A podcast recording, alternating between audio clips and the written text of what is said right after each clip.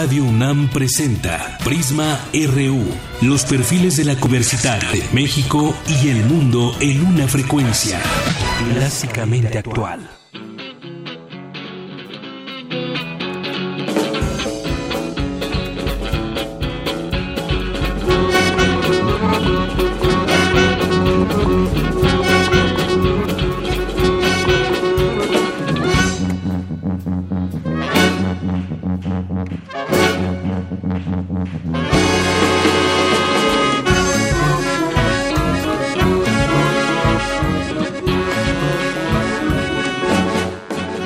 Tal? Muy buenas tardes. Gracias por acompañarnos hoy aquí en Prisma RU por Radio UNAM en el 96.1. Yo soy Deyanira Morán.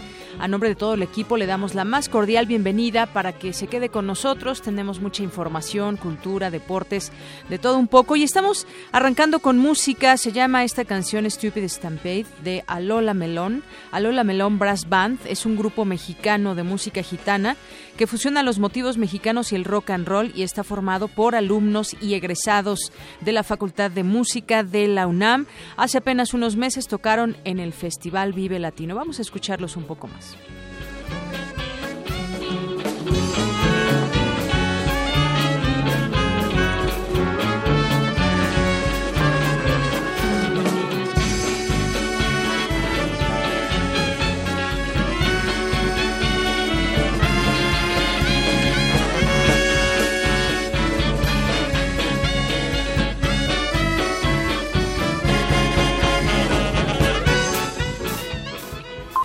Portada RU.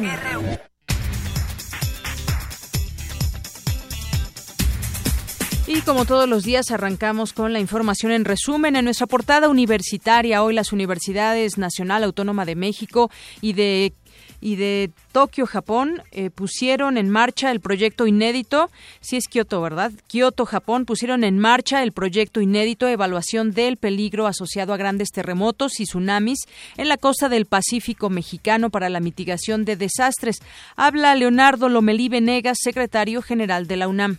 Estas observaciones geofísicas no tienen precedente en México y permitirán entender de mejor manera la interacción entre diferentes tipos de sismos, generar con esa información valiosa mapas de riesgo, tanto de movimientos telúricos como de posibles tsunamis, entre otros productos igualmente vitales para la población y su patrimonio. La información así obtenida nos permitirá también contribuir al diseño de planes educativos de prevención de desastres. Con motivo del 80 aniversario de su natalicio, la UNAM rindió un homenaje a Jorge Alberto Manrique, profesor emérito del Instituto de Investigaciones Estéticas y fundador de museos y escuelas de historia de la UNAM. Habla Alberto Vital Díaz, coordinador de humanidades.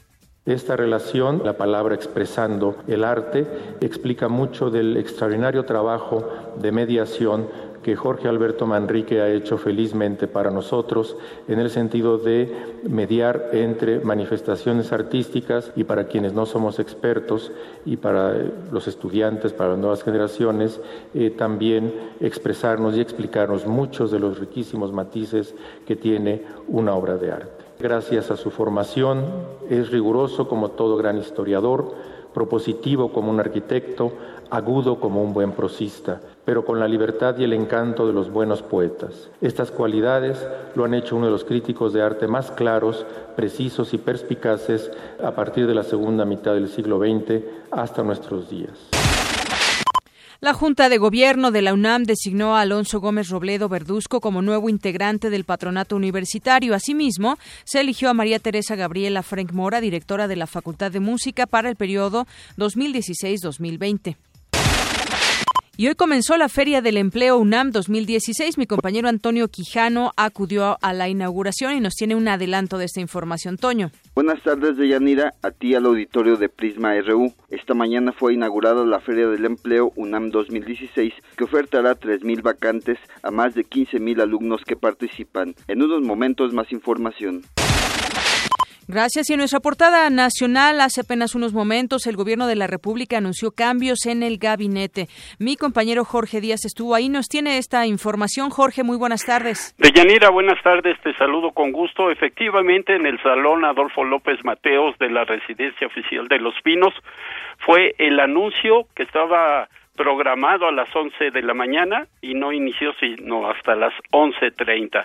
Apareció el jefe del Ejecutivo, después el eh, secretario de Gobernación Miguel Ángel Osorio Chong y Luis Videgaray, quien hasta hoy fue el secretario de Hacienda y Crédito Público. También José Antonio Mid, quien a partir de este día es titular de esta cartera, y Luis Enrique Miranda Nava, eh, quien se desempeñara como secretario de gobierno de la Secretaría de Gobernación y que ahora será el titular en sede Sol. El eh, presidente de la República hizo varios señalamientos, reconocimientos tanto a Luis Videgaray como a la llegada de José Antonio Mid a la Secretaría de Hacienda y también con eh, Luis Enrique Miranda, quien a partir de este día, repito, es el titular en Sede Sol. De inmediato le dio tres instrucciones a José Antonio Mid, el presidente de la República, y que serán los principales puntos a tratar en su inicio como eh, titular de esta dependencia. Vamos a escuchar estos tres puntos que le solicitó en forma inmediata a José Antonio Mide. Escuchemos. Primera indicación. El proyecto de paquete económico 2017 que se presente al Poder Legislativo deberá contribuir a la consolidación de las finanzas públicas logrando por primera vez en muchos años un superávit primario. Segunda indicación. El nuevo titular de la Secretaría de Hacienda deberá continuar con la aplicación de medidas de responsabilidad fiscal a fin de contener y estabilizar el crecimiento de la deuda del sector público como proporción del Producto Interno Bruto. Tercera indicación el esfuerzo necesario para garantizar la estabilidad macroeconómica deberá ser a cargo de un ajuste en el gasto público de la Federación. Y también dijo el presidente Peña que no habrá mayores incrementos ni a los impuestos ni a algunos servicios que presta el gobierno mexicano y dijo los que nos tenemos que apretar el cinturón somos la gente del gobierno. Nada más eh, comentarte rápidamente y por último de Yanira que en el evento eh, estuvo la ex secretaria de salud Mercedes Juan. Ella estaba en primera fila, el presidente saludó a todo mundo, a los que estaban justamente en primera fila en el salón Adolfo López Mateos, y llamó la atención que se detuviera por espacio de cinco minutos a dialogar con Mercedes Juan, con la doctora Juan, y bueno, no sabemos qué fue lo que trataron porque todo el mundo se alejó de, este encuentro y parte de lo que sucedió eh, esta mañana en la residencia oficial de Los Pinos. Por lo pronto, lo que yo tengo que... Perdón. Adelante, Jorge. Sí, y por lo pronto lo que yo tengo por, por reportar, estaba por terminar. Claro que sí. Jorge, muchísimas gracias. Gracias a ti, hasta luego. Hasta luego, buenas tardes. Ahí el reporte completo de mi compañero Jorge Díaz respecto a ese tema. Tampoco a quien no se le vio por ahí fue a Rosario Robles. Y bueno, estos cambios ya veremos cómo, cómo impactan dentro de la política actual y de lo que tenemos, bueno, en Cedesol, un, un nuevo cambio que hace el presidente en su gabinete.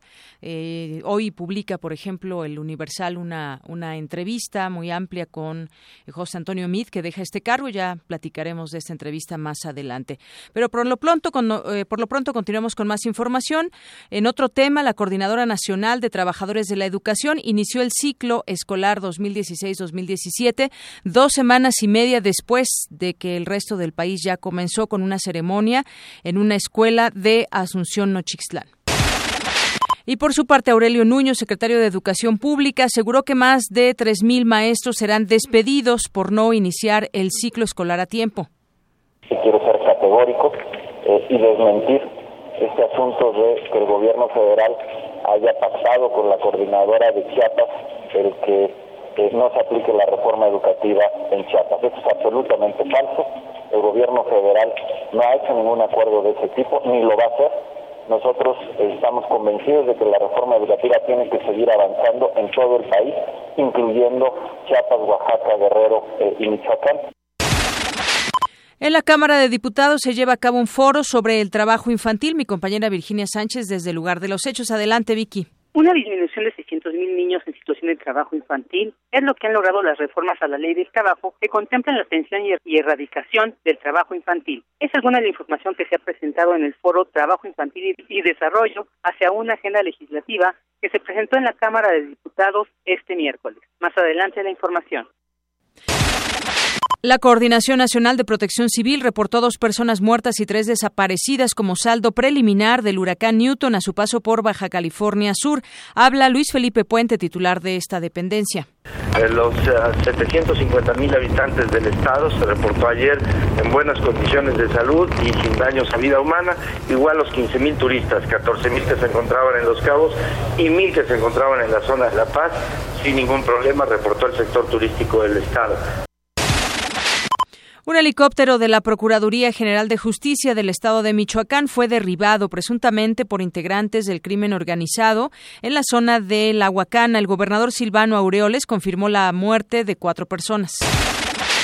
La Procuraduría General de la República firmó un convenio de colaboración con el Instituto Nacional Electoral y tribunales del país para esclarecer los casos de personas desaparecidas e identificar los restos hallados en fosas comunes del país. Habla Areli Gómez, titular de la PGR.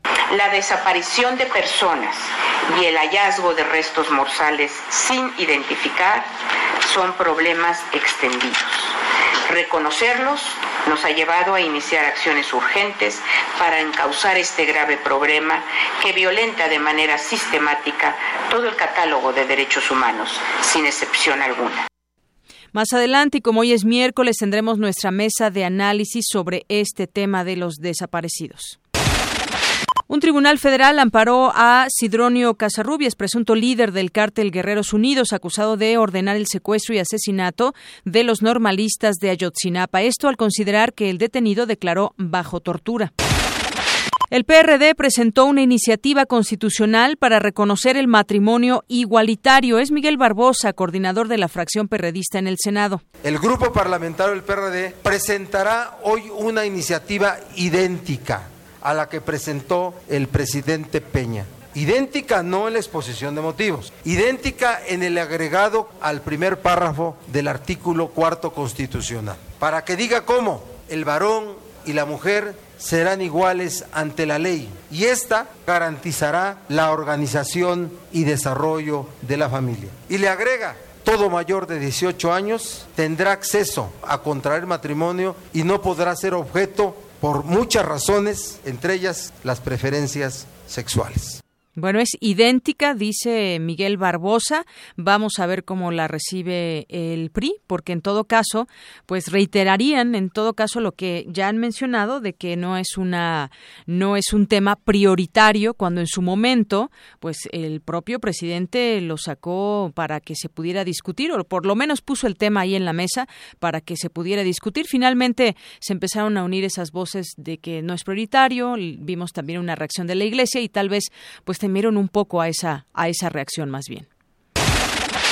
En nuestra portada de Economía y Finanzas, en comparación con agosto de 2015, el índice de confianza del consumidor se redujo en 4% y esta fue la baja más significativa en cinco meses. Los estados dejan de cobrar en promedio 12 de 22 tipos de impuestos. Escuchemos a Abraham Menchaca con los detalles. ¿Qué tal, Deyanira? Buenas tardes. Datos de las finanzas públicas estatales y municipales del Instituto Nacional de Estadística y Geografía revelan que esta pereza fiscal genera una tasa de subutilización de 56% en sus finanzas públicas. Deyanira, más adelante la información. El Banco de México informó que el índice de confianza del consumidor se ubicó en 87.26 puntos, la menor cifra reportada desde febrero de 2014.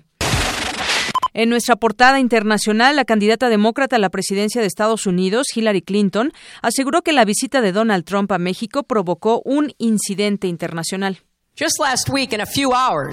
Solo la semana pasada, en pocas horas, consiguió convertir su viaje a México en un vergonzante incidente internacional.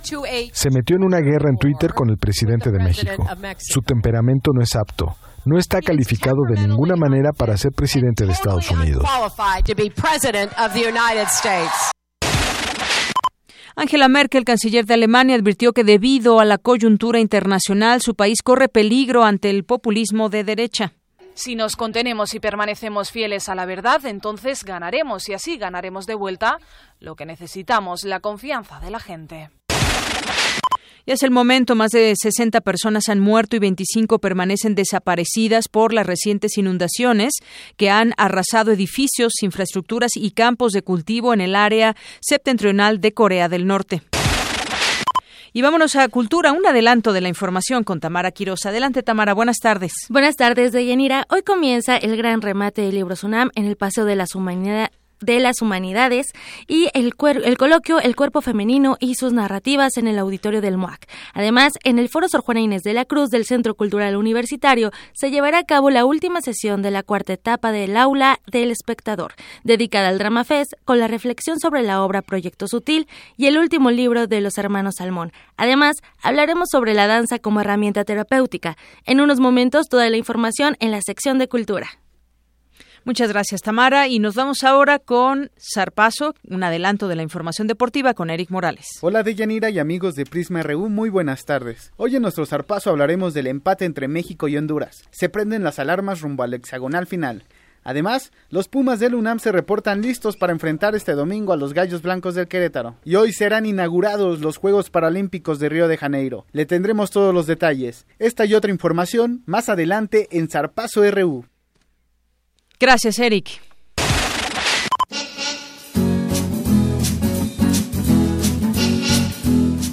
Una con 19 minutos y bueno, este como un servicio a la comunidad universitaria, pues te informo que hallará circulación constante en Calzada del Hueso desde Calzada de Tlalpan hacia Avenida División del Norte, vialidad inmediata a la preparatoria número 5 José Vasconcelos.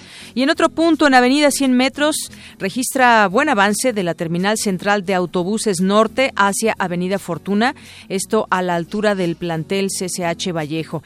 Y para ti que tienes como destino la Facultad de Ciencias Políticas y Sociales, que se ubica en el circuito Mario de la Cueva, mantiene buen avance desde Avenida Insurgentes hasta investigación científica.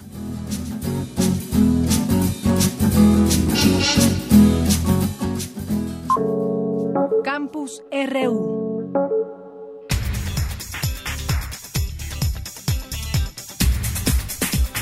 Bien, y es momento de nuestro campus RU que está sucediendo en los campus de la UNAM. Y antes, bueno, nada más corregir, había yo dicho que hablaba Leonardo Lomelí, eh, es Vanegas, no Venegas como lo pronuncié, así que, pues bueno, hago esta corrección. Y por lo pronto nos vamos ahora con este tema, cómo combatir el insomnio. Mi compañera Virginia Sánchez nos preparó la siguiente información, Vicky. ¿Qué tal, Yanira y auditorio de Prisma RU? ¿Se despierta en las madrugadas? ¿Le cuesta trabajo retomar el sueño? ¿O de plano le es difícil conciliarlo al acostarse? Si su respuesta es afirmativa, entonces usted manifiesta síntomas característicos del insomnio. Es el doctor Ulises Jiménez Correa, director de la Clínica de Trastornos del Sueño de la UNAM. Dentro de los síntomas nocturnos está la dificultad para empezar a dormir, eso se llama insomnio inicial, la presencia de despertares, que se le conoce como insomnio de mantenimiento, o la presencia de un solo despertar, pero mucho antes de lo necesario, quizás a la una o dos de la mañana y ya no se puede volver a dormir. Ese se llama insomnio terminal o despertar prematuro. Los síntomas diurnos del insomnio consisten en el cansancio y la somnolencia diurna primordialmente. Desde el punto de vista emocional podríamos hablar de síntomas de ansiedad y ánimo depresivo y desde el punto de vista psicológico podríamos hablar de una deficiencia en funciones mentales como por ejemplo problemas de atención, de memoria y de concentración. Estadísticas señalan que el 30% de la población sufre este trastorno y que son las mujeres las que más lo padecen. En la Ciudad de México, el 41.8% del sector femenino lo reporta, mientras que en el masculino es el 25.7%. El doctor Jiménez explica algunas de las razones. Se han hablado de factores biológicos como las molestias que implica el síndrome premenstrual, lo que es el climaterio primordialmente, y todos estos cambios hormonales van a venir a deteriorar la calidad del sueño, pero también se han descrito factores psicosociales, por ejemplo, los estilos de afrontamiento de las mujeres, sobre todo de las madres, pues tienen que ver con que se preocupan mucho más cuando los hijos no están en casa por la noche, se encargan de diferentes actividades que tienen que ver con el funcionamiento de la familia, de manera que todo este estilo de vida muy encaminado a que todo funcione bien en casa y con la familia, pues también viene a quitarles el tiempo de sueño, sobre todo por el tema de las preocupaciones. El especialista recomienda corregir los hábitos que generan este problema, que también se relaciona con las enfermedades cardíacas. Es importante levantarse temprano, hacer ejercicio dos o tres veces por semana, primordialmente por la mañana, así como actividades que nos permitan relajarnos. Hasta aquí la información. Buenas tardes. Gracias, Vicky. Muy buenas tardes. Bueno, así que pues uno de los de los síntomas también que puede o de las situaciones que traemos diario es la preocupación que puede devenir en un insomnio. Así que si usted tiene insomnio, puede ser que esté preocupado por algo o por alguien, no sé. Bueno, continuamos con la información y hoy hoy arrancó la segunda feria del la perdón, la Feria del Empleo con la participación de más de 285 empresas que eh, pues en esta feria 2016 y que ofertará 3.000 3.000 puestos de trabajo. Mi compañero Antonio Quijano nos tiene esta información. Toño, buenas tardes. Buenas tardes, Deyanira, a ti y a nuestro amable auditorio de Prisma RU. Esta mañana se puso en marcha la Feria del Empleo UNAM 2016 con el objetivo de ofrecer a los estudiantes que cursan los últimos semestres y a los egresados de las licenciaturas y posgrado la oportunidad de conocer el mercado de trabajo vinculado a sus profesiones. El doctor Germán Álvarez Díaz de León, director general de Orientación y Atención Educativa, informó que en esta edición se ofrecen 3.000 vacantes y que se espera la participación de más de 15.000 alumnos. El 54% mujeres y el 46 hombres, 75.3 tienen entre 19 y 29 años. Algo que es interesante, quienes trabajan actualmente representan el 29%. Ellos están en busca de una mejor opción laboral. De acuerdo con su situación académica, 24% son estudiantes, 42 egresados, 30% están titulados y 4% han obtenido su diploma de especialidad o el grado de maestro y doctor. Leonardo Lomelí Vanegas, secretario general de la UNAM, destacó que en 15 años la Feria del Empleo ha recibido a más de 208 mil alumnos, 2.850 empleadores y se han ofertado 56.669 empleos dijo que el éxito y crecimiento de la feria se debe a la confianza de empresas en la calidad educativa de la UNAM. Esta confianza existe gracias a que cada año nuestros estudiantes confirman el nivel académico con el que egresan y sus competencias en el mercado laboral. En esta edición participan más de 15.000 alumnos egresados provenientes de todas nuestras escuelas y facultades y 285 empresas. Todos ustedes encontrarán en este espacio ofertas laborales en empresas e instituciones representativas de giros y sectores tan diversos como sus propios perfiles profesionales.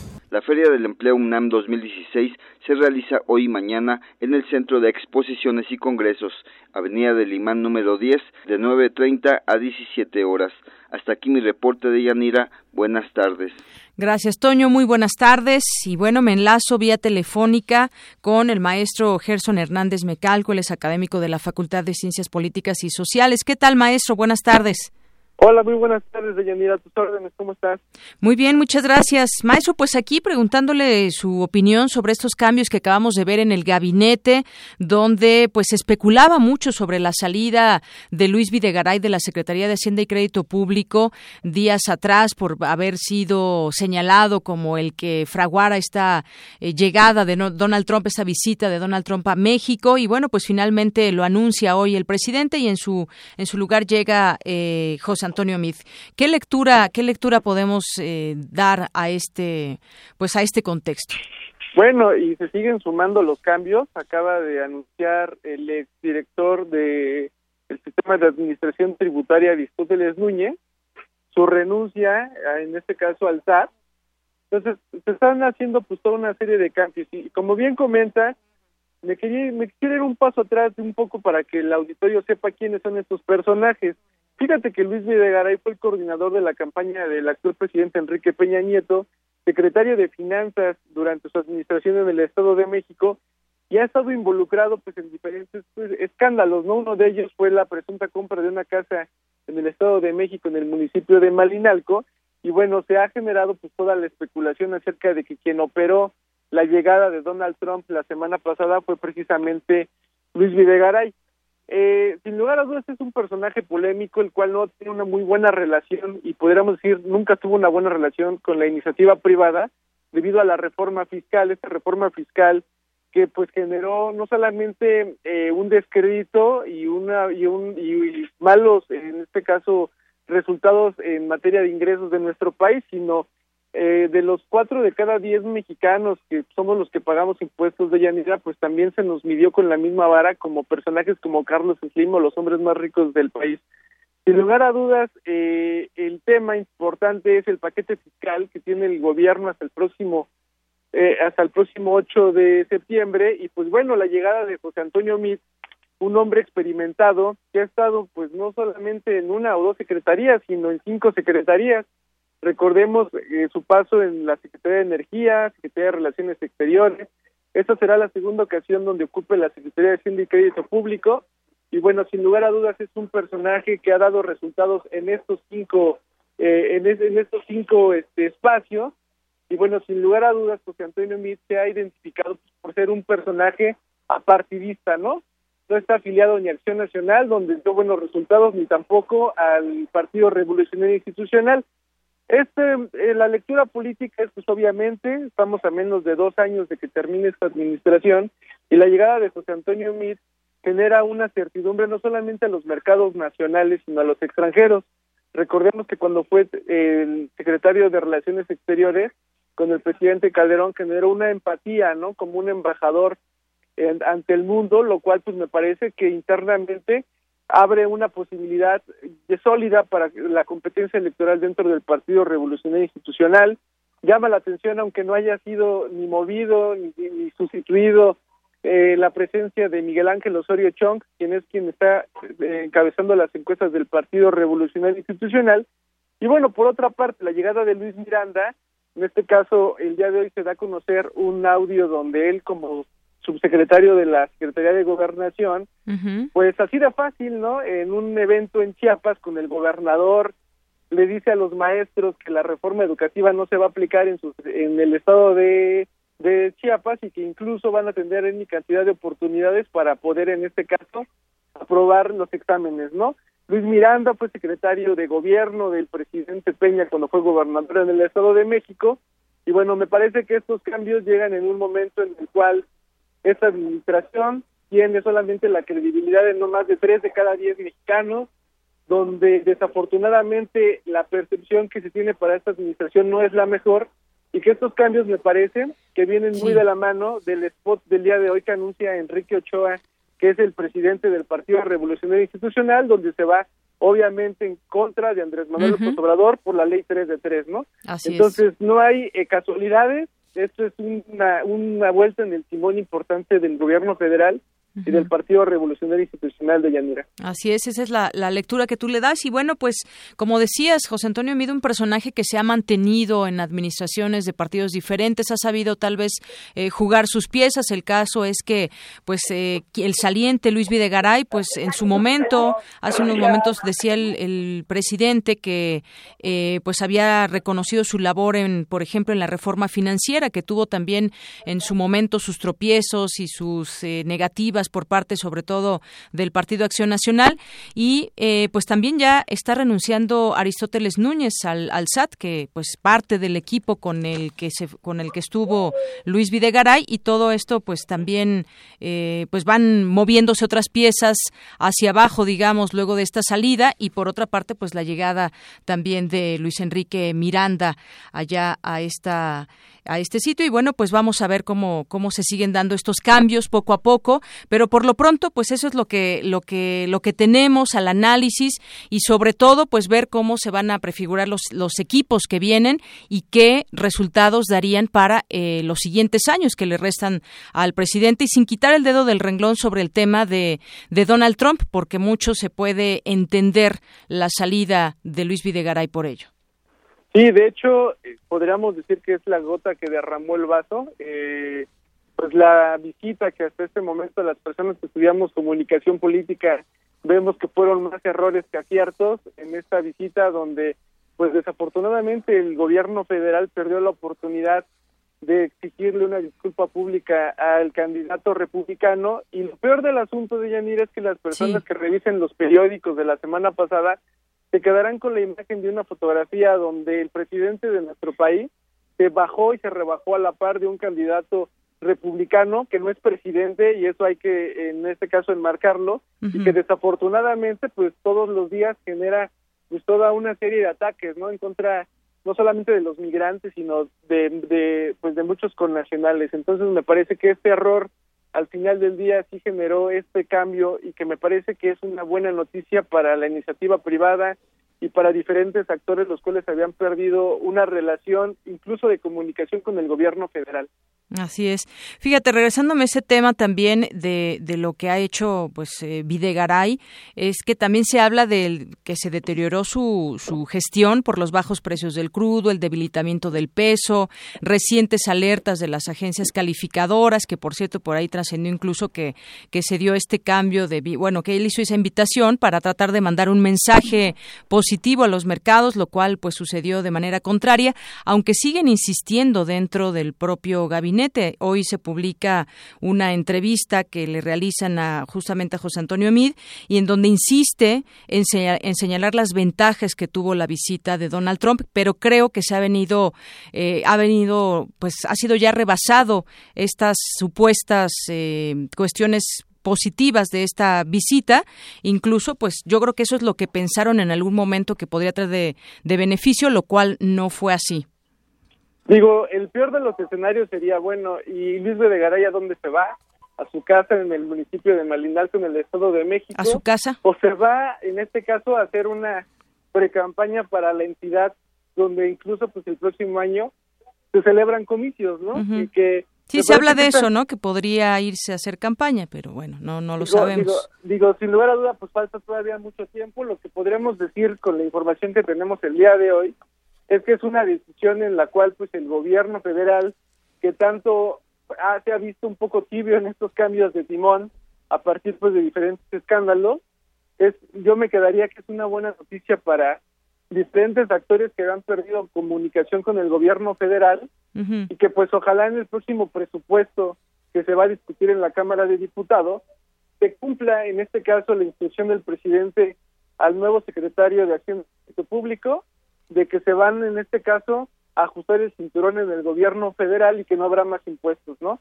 Me parece que eso es lo más interesante y lo más importante y veremos los resultados pues no en uno ni dos años, sino al corto plazo, al final con la negociación que se llegue en el Congreso. Muy bien. Pues así es, vamos a ver qué, qué, resulta de esta negociación o de esta discusión del presupuesto. Por lo pronto, pues muchísimas gracias, maestro Gerson Hernández Mecalco, académico de la Facultad de Ciencias Políticas y Sociales de la UNAM. Hombre, a tus órdenes y que tengan muy buena tarde. Hasta luego. Gracias, hasta luego. Bueno, le decía sobre este tema de la entrevista que hoy le realizan, eh, hoy que se publica hoy en el Universal, donde el ex canciller, secretario de Desarrollo Social, hoy, ya exsecretario de Desarrollo Social, considera positivo que el presidente haya invitado a México al candidato republicano a la presidencia de Estados Unidos. Donald Trump continúa en este sentido y dice que fue una intervención que sirvió al país y a los mexicanos. Fue interrogado sobre la percepción de esta visita que dejó más saldos negativos y reconoce que un presidente de la República nunca tiene decisiones fáciles, sino mm, entre matices de gris y en ocasiones entre matices de negro y a veces no se escoge entre el bien y el mal, sino entre distintos tipos de mal es lo que dice hoy eh, José Antonio Mid, y hace un balance también de lo que fue o lo que ha sido hasta este momento en la sede Sol. Hace combate a la pobreza no se puede estar satisfecho, si hay gente que vive carencias en alimentación, vivienda y escolaridad, pero siguen siguen trabajando y que yo creo que bueno, cosa que se sigue diciendo en todos los en todos los sexenios. Sobre la llegada al Congreso de la propuesta del presupuesto de egresos a la Federación del próximo año, dice que esperarán a conocer el documento para saber si afectará a la dependencia que hasta el momento encabezaba. Y bueno, sobre todo se le hace énfasis en, como en su momento secretario de Relaciones Exteriores, pues qué lectura le hace a la visita de Trump a México. Y dice que pues a esta secretaría le toca cuidar primero el buen nombre del país afuera y segundo proteger sus intereses y que por ahí se fue México en, los, en la protección de los intereses del país, como el tema del Tratado de Libre Comercio, por ejemplo, que fue un, un tema que se tocó. Dice que a comparación de la semana pasada y a comparación de esta, pues se habla mejor y de manera más positiva sobre estos temas, lo cual, eh, lo cual, pues yo creo que eso previeron en algún momento, pero no, no sucedió de esta manera por el impacto que tuvo negativo esta visita. Pero bueno, vámonos a otras cosas.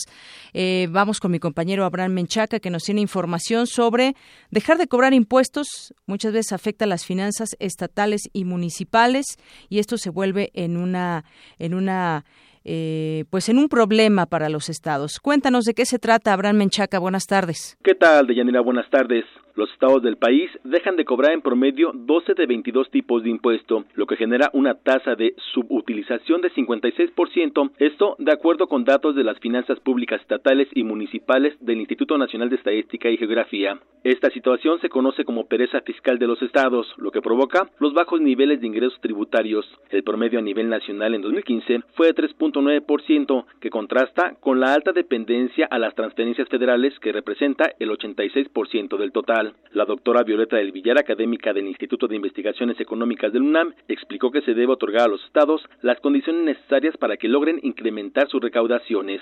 Tenemos una situación de fuerte debilidad fiscal. Los estados recaudan alrededor de 10% del PIB en total, pero estos recursos incluyen eh, las participaciones y aportaciones que les da la federación y además el financiamiento que reciben por concepto de endeudamiento. Entonces, lo que tenemos sí es que la menor parte de los ingresos de los estados proviene de su propio esfuerzo fiscal. Esto tiene dos causas fundamentalmente, es que los estados, por un lado, han estado cediendo sus facultades tributarias, pero por otro lado sí presentan grave lentitud en lo que sería su capacidad recaudatoria de la facultad recaudatoria que todavía les queda.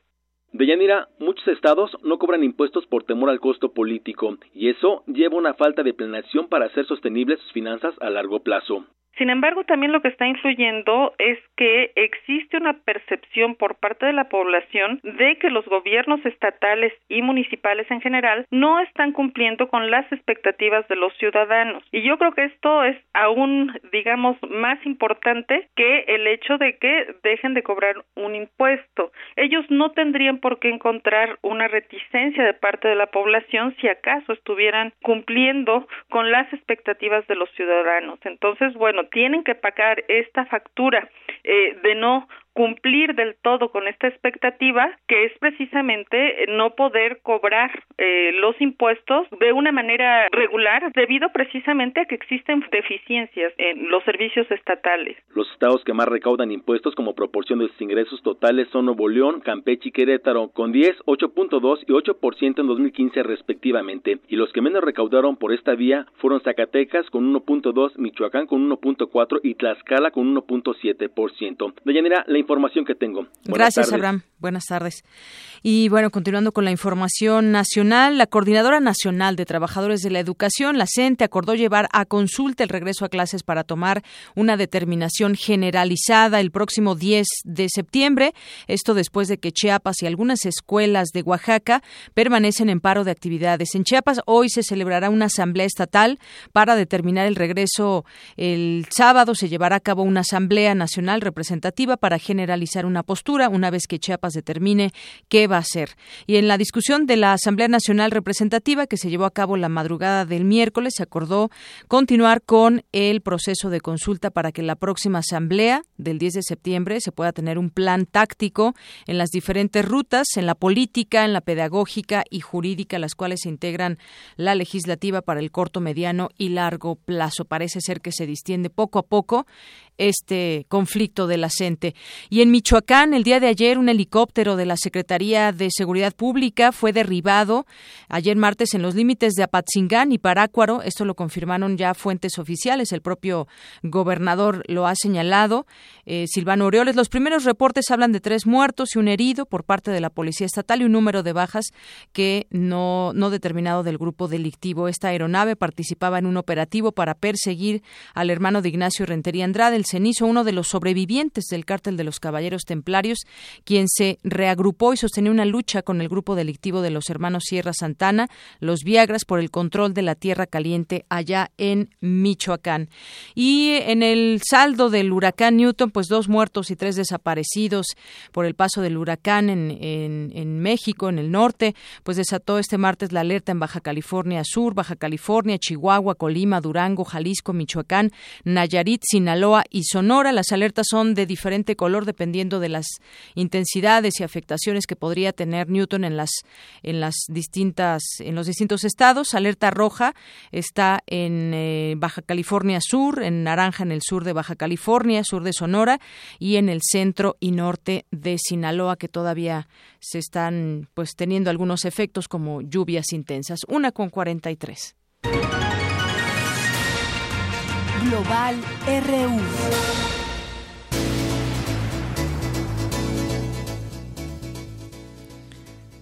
Bien, y continuamos ahora con la información internacional, una con 43 minutos. Hoy una encuesta de CNN, eh, pues va a favor de Trump, asegura que la visita a México fue un éxito tremendo. Por más que nos quisiéramos ya desapegar un poco de este tema, pues bueno, sigue también allá en Estados Unidos fuerte el tema de Donald Trump y con un presidente buleado, así lo catalogaron, una candidata que despreció las, las obras, es decir, de su visita a México y ya que nos dijo no, Hillary Clinton y una serie de declaraciones que no aclaran qué fue lo que de verdad se dijo en la reunión privada, pues ya no se sabe quién salió ganando de este encuentro.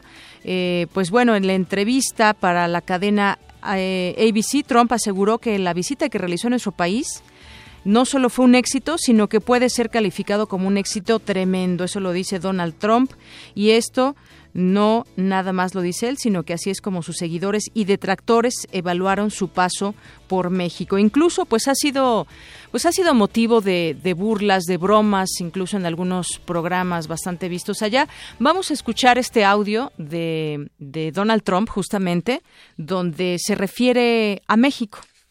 So, the president of Mexico yesterday, or the ex-president, whatever, whoever, who cares?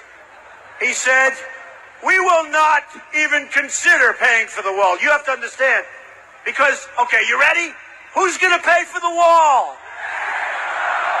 Who?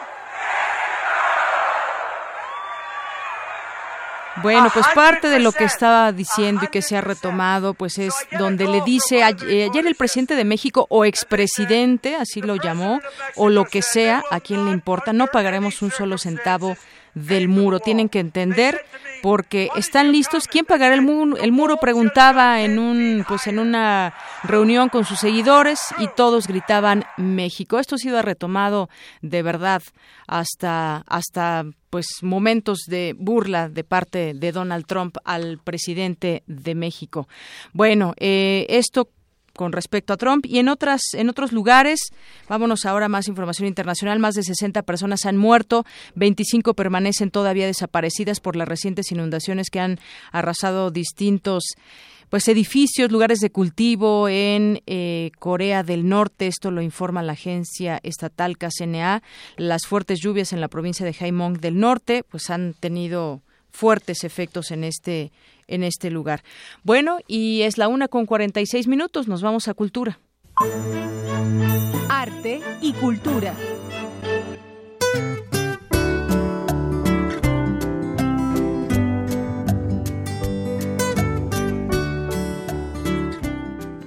Una con 46 minutos. Tamara, bienvenida.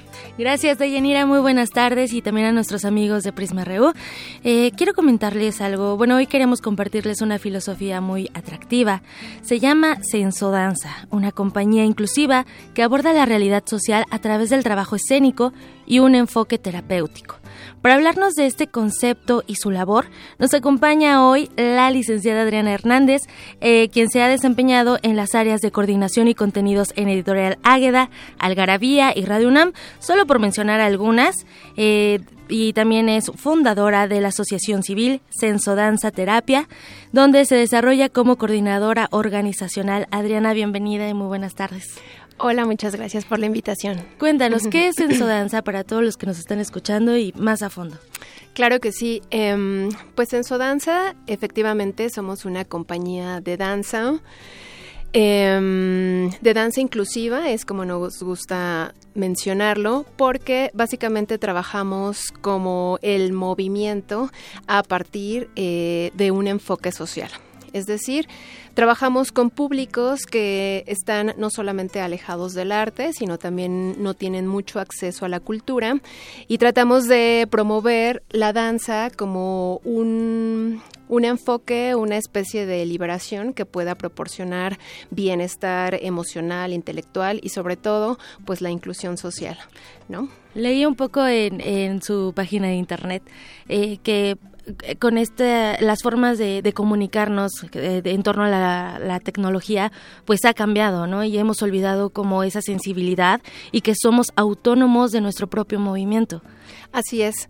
Sí, pues lo que buscamos y lo que nos interesa mucho es no olvidarnos del cuerpo siempre regresar al cuerpo como nuestro primer filtro de comunicación hacia nuestro mundo circundante, es lo que nos mantiene en contacto con nuestro entorno y pues al final del día el contacto humano es lo que nos define.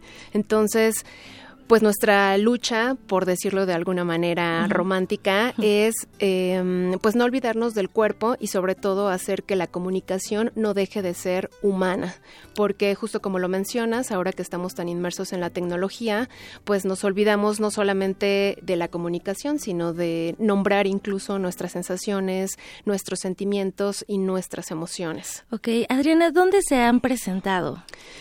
Eh, few. los, los que los quieras compartir, porque sí sé que son muchísimos. pues mira, nos hemos presentado en mm, varios auditorios, em, pues teatros convencionales de la Ciudad de México, en el interior de la República Mexicana, pero básicamente donde nos gusta bailar y a donde nos gusta mucho llegar es a espacios ya no me gusta decir alternativos porque creo que esa palabra se ha difuminado mucho en el aire, pero sí fuera de lo convencional. Eh, el trabajo social justo que hacemos lo hemos hecho en titular de menores, tanto para adolescentes niños como adolescentes mujeres, en asilos privados y públicos de la Ciudad de México, en comedores infantiles, em, hospitales en hospitales psiquiátricos también, en el Hospital La Raza hemos bailado y pues también hemos inaugurado algunos ciclos de danza en foros eh, muy urbanos como el Foro Alicia, por ejemplo. el, foro, el foro Shakespeare también. El Foro Shakespeare de hecho se presentaron eh, aquí en la sala Julián Carrillo de Radio UNAM en algún momento. Exactamente, sí, ya hemos bailado varias veces aquí, es nuestra casa. Eh, Pues Radio UNAM y la sala Julián Carrillo siempre nos han arropado, son oficialmente nuestros padrinos de la vida y del mundo.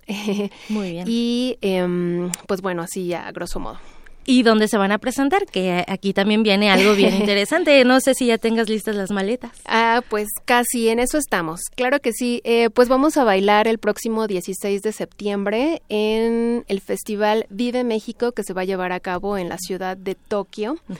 Este es un festival que, bueno, tiene una programación de una semana aproximadamente, en donde van a tener además de danza, teatro, cine, eh, creo que va el Festival de Shorts. Shorts México. Exacto y em, pues Sensodanza. Eh. Muy bien, eh, ¿dónde podemos seguir eh, Sensodanza para mayores informes? Eh, ¿Alguna página de Facebook, Twitter? claro que sí, nuestra página de Facebook es Sensodanza T con T de tío. nuestro Twitter también es arroba sensodanza. Y también los invito a que consulten la programación del Festival Vive México en la página que se llama Vive México Tokio. Vive México, Tokio próximamente, este fin de, bueno, el próximo fin de semana. Sí, casi. Eh, pues Adriana, muchísimas gracias por compartirnos y sobre todo por eh, compartirnos la expresión en cuanto a la danza, al movimiento, la expresión artística. Agradecemos mucho tu visita y mucho éxito allá en Tokio. Muchas gracias por la invitación y siempre muchísimas gracias a toda la familia Radio UNAM mía y de Senso Danza. Gracias. Gracias, muchas gracias. Deyanira, nos escuchamos más tarde claro con mayor información de cultura. Muy bien, gracias a tu invitada también. Gracias. Una con 51. Zarpazo RU.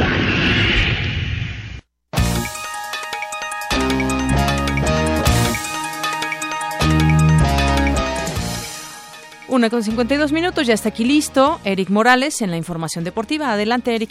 Hola Deyanira, nos vamos con nuestro zarpazo RU porque el próximo domingo 11 de agosto los Pumas del UNAM recibirán a los Gallos Blancos del Querétaro en el marco de la jornada número 8 del torneo mexicano de fútbol Apertura 2016. El delantero Urazul Pablo Barrera dijo que la misión del equipo es no salir de la zona de clasificación a la liguilla. el equipo eh, lo, lo, ve muy bien, eh, muy concentrados y bueno, la segunda sabemos que se vienen dos semanas donde primero Dios si lo hacemos eh, como contra Monterrey aquí en Ceú, podemos estar ya en zona de calificación. Son cuatro partidos complicados donde tenemos que dejar todo y bueno, el, el domingo contra Querétaro sí o sí lo tenemos que ganar aquí en Ceú. Por su parte, el defensa universitario Luis Quintana afirmó que el cuadro felino está en equilibrio. Lo noto bien, lo noto muy bien.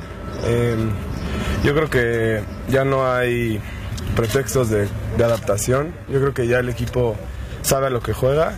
Paco ya lo ya nos lo hizo notar y yo creo que, que se tiene que ver reflejado el domingo.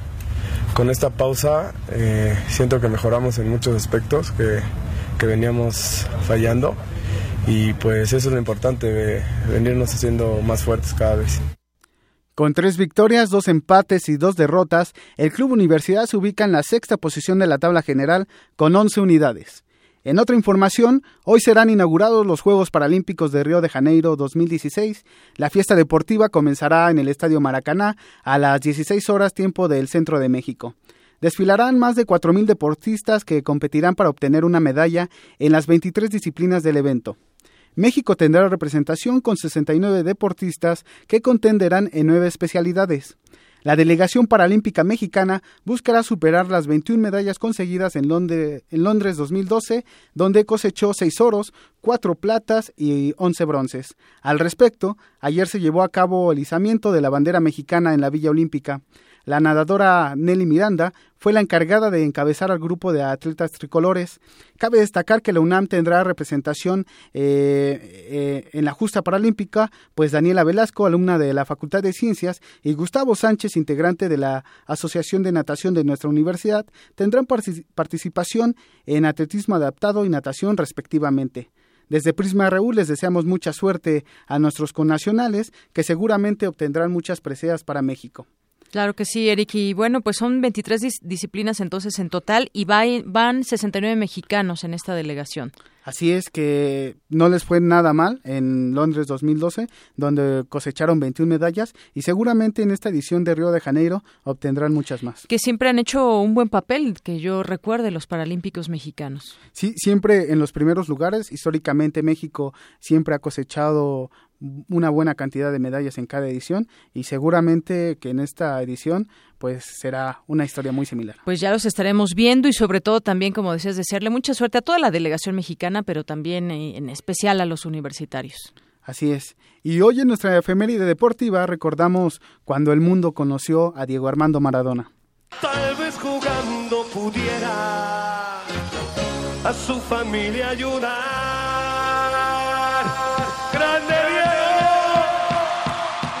7 de septiembre de 1979, la Argentina de Diego Armando Maradona se coronó campeón del Mundial de Fútbol Sub-20, celebrado en Japón.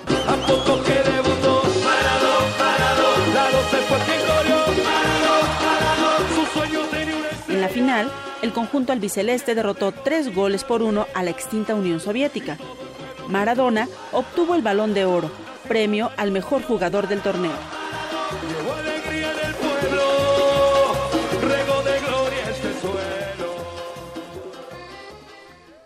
De Yanira, en la próxima hora hablaremos sobre el empate de ayer entre México y Honduras. Muy bien, muchas gracias. Al rato te escuchamos, Eric. Claro que sí.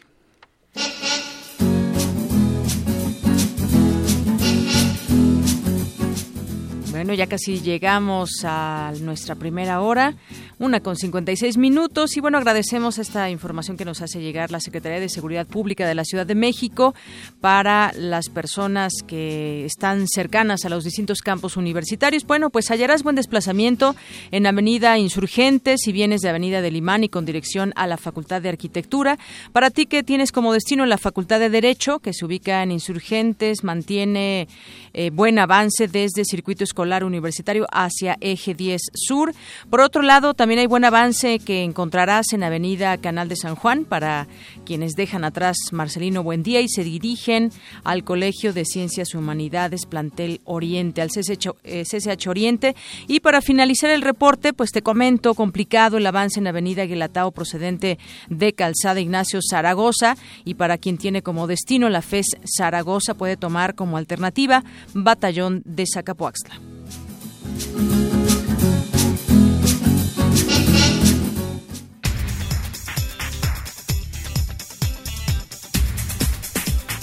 Muy buenas tardes, Ruth. Adelante con tu información. Gracias, Yanira. Buenas tardes a ti y a nuestro auditorio. Este es el resumen. En la primera hora de Prisma RU, el maestro Gerson Hernández, académico de la Facultad de Ciencias Políticas y Sociales, analizó la gestión de Luis Videgaray al frente de la Secretaría de Hacienda. Sin lugar a dudas es un personaje polémico, el cual no tiene una muy buena relación y podríamos decir nunca tuvo una buena relación con la iniciativa privada debido a la reforma fiscal, esta reforma fiscal que pues generó no solamente eh, un descrédito y malos, en este caso resultados en materia de ingresos de nuestro país. Este, eh, la lectura política es pues obviamente, estamos a menos de dos años de que termine esta administración y la llegada de José Antonio Meade genera una certidumbre no solamente a los mercados nacionales, sino a los extranjeros. En otro tema, dimos a conocer el inicio de la Feria del Empleo UNAM 2016, en donde más de 285 empresas ofertan 3.000 plazas de trabajo. Esta culminará el día de mañana. Quédense con nosotros en la segunda hora de Prisma RU. Pedro Isnardo de la Cruz, coordinador de investigación en la Escuela Nacional de Trabajo Social, hablará sobre la crisis de, desaparecidos que enfrenta México. Y, en el tema de los y el tema de los desaparecidos en México se abordará en la mesa de análisis de este miércoles. Los estudiantes Edgar Martínez Gómez del Seminario Universitario Interdisciplinario sobre Violencia Escolar, y Carla Denise Díaz Acuña de la licenciatura en Administración Pública serán los participantes. Hasta aquí el resumen de Yanira. Muchas. Muchas gracias, Ruth. Y bueno, pues vamos ahora a un corte, es muy breve, no se vaya, tenemos mucha más información. Volvemos. Queremos conocer tu opinión. Síguenos en Twitter como arroba PrismaRU. Para nosotros, tu opinión es muy importante. Síguenos en Facebook como Prisma RU. Primer movimiento y Radio UNAM. Por la igualdad de género. Doctora Mónica González Contró, abogada general de la UNAM. No es que haya llegado la varita mágica y mañana, ya dentro de una semana, en primer lugar, esto no hay que llamarnos al engaño. Se trata de una herramienta, pero además que va a tener como efecto visibilizar el problema. Lo que no se ve no se puede transformar. Entonces, efectivamente, vamos a tener una serie pues de denuncias, se va a visibilizar esto. Hay una voluntad muy clara de actuar en contra de la violencia y esto es, es muy importante. Tú respaldas. Yo respaldo la igualdad de género. ¿Y yo? Yo también. Primer movimiento por la igualdad de género. He for she. En nuestro país, el incremento de embarazos a temprana edad va en aumento. Y no solo eso, cerca de 280 mil jóvenes adolescentes entre los 12 y 19 años de edad se ven obligadas a abandonar sus estudios cada año. En el Partido Verde, impulsamos una ley que pueda garantizar el derecho a la educación de madres jóvenes, otorgando becas y el derecho a guardería, buscando mejorar sus oportunidades de desarrollo y calidad de vida. Partido Verde el Festival Internacional de Piano en Blanco y Negro celebra 20 años de realizarse en México y ha preparado una serie de conciertos que incluye a los máximos exponentes en el mundo en la ejecución del piano. Del 1 de septiembre al 16 de octubre se darán cita a 21 pianistas de 12 países en el Auditorio Blas Galindo del Centro Nacional de las Artes, CENAR, donde ofrecerán 20 recitales. Puede consultar la programación completa en www.cenar.gov.mx. Por fin ha llegado. Gran remate de libros Sunam 2016. Del 6 al 9 de septiembre en el Paseo de las Humanidades de Ciudad Universitaria. Ven y asómbrate con los mil y un libros que tenemos para ti. Hay de arte, ciencia, danza, matemáticas, poesía, arquitectura y muchos, muchos más. Y lo mejor, hay libros desde 10 pesos. Ven pronto porque se acaban. La Dirección General de Publicaciones de la UNAM invita.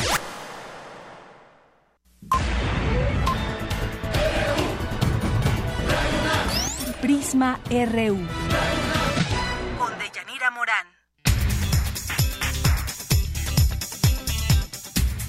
Regresamos dos de la tarde con dos minutos y tengo aquí en cabina de Prisma RU de Radio UNAM a Guillermo Tapia, Memo Tapia, productor de radio, productor de Resistencia Modulada y del grupo Radio Asta, que es el director ahí. ¿Cómo estás, Memo? Bienvenido. Hola, Deyanira, buenas tardes. Pues muy contento de estar contigo. Eh, hace mucho que no venía a Radio UNAM por la tarde, se ve muy bonito. Así es. También de noche, ¿no?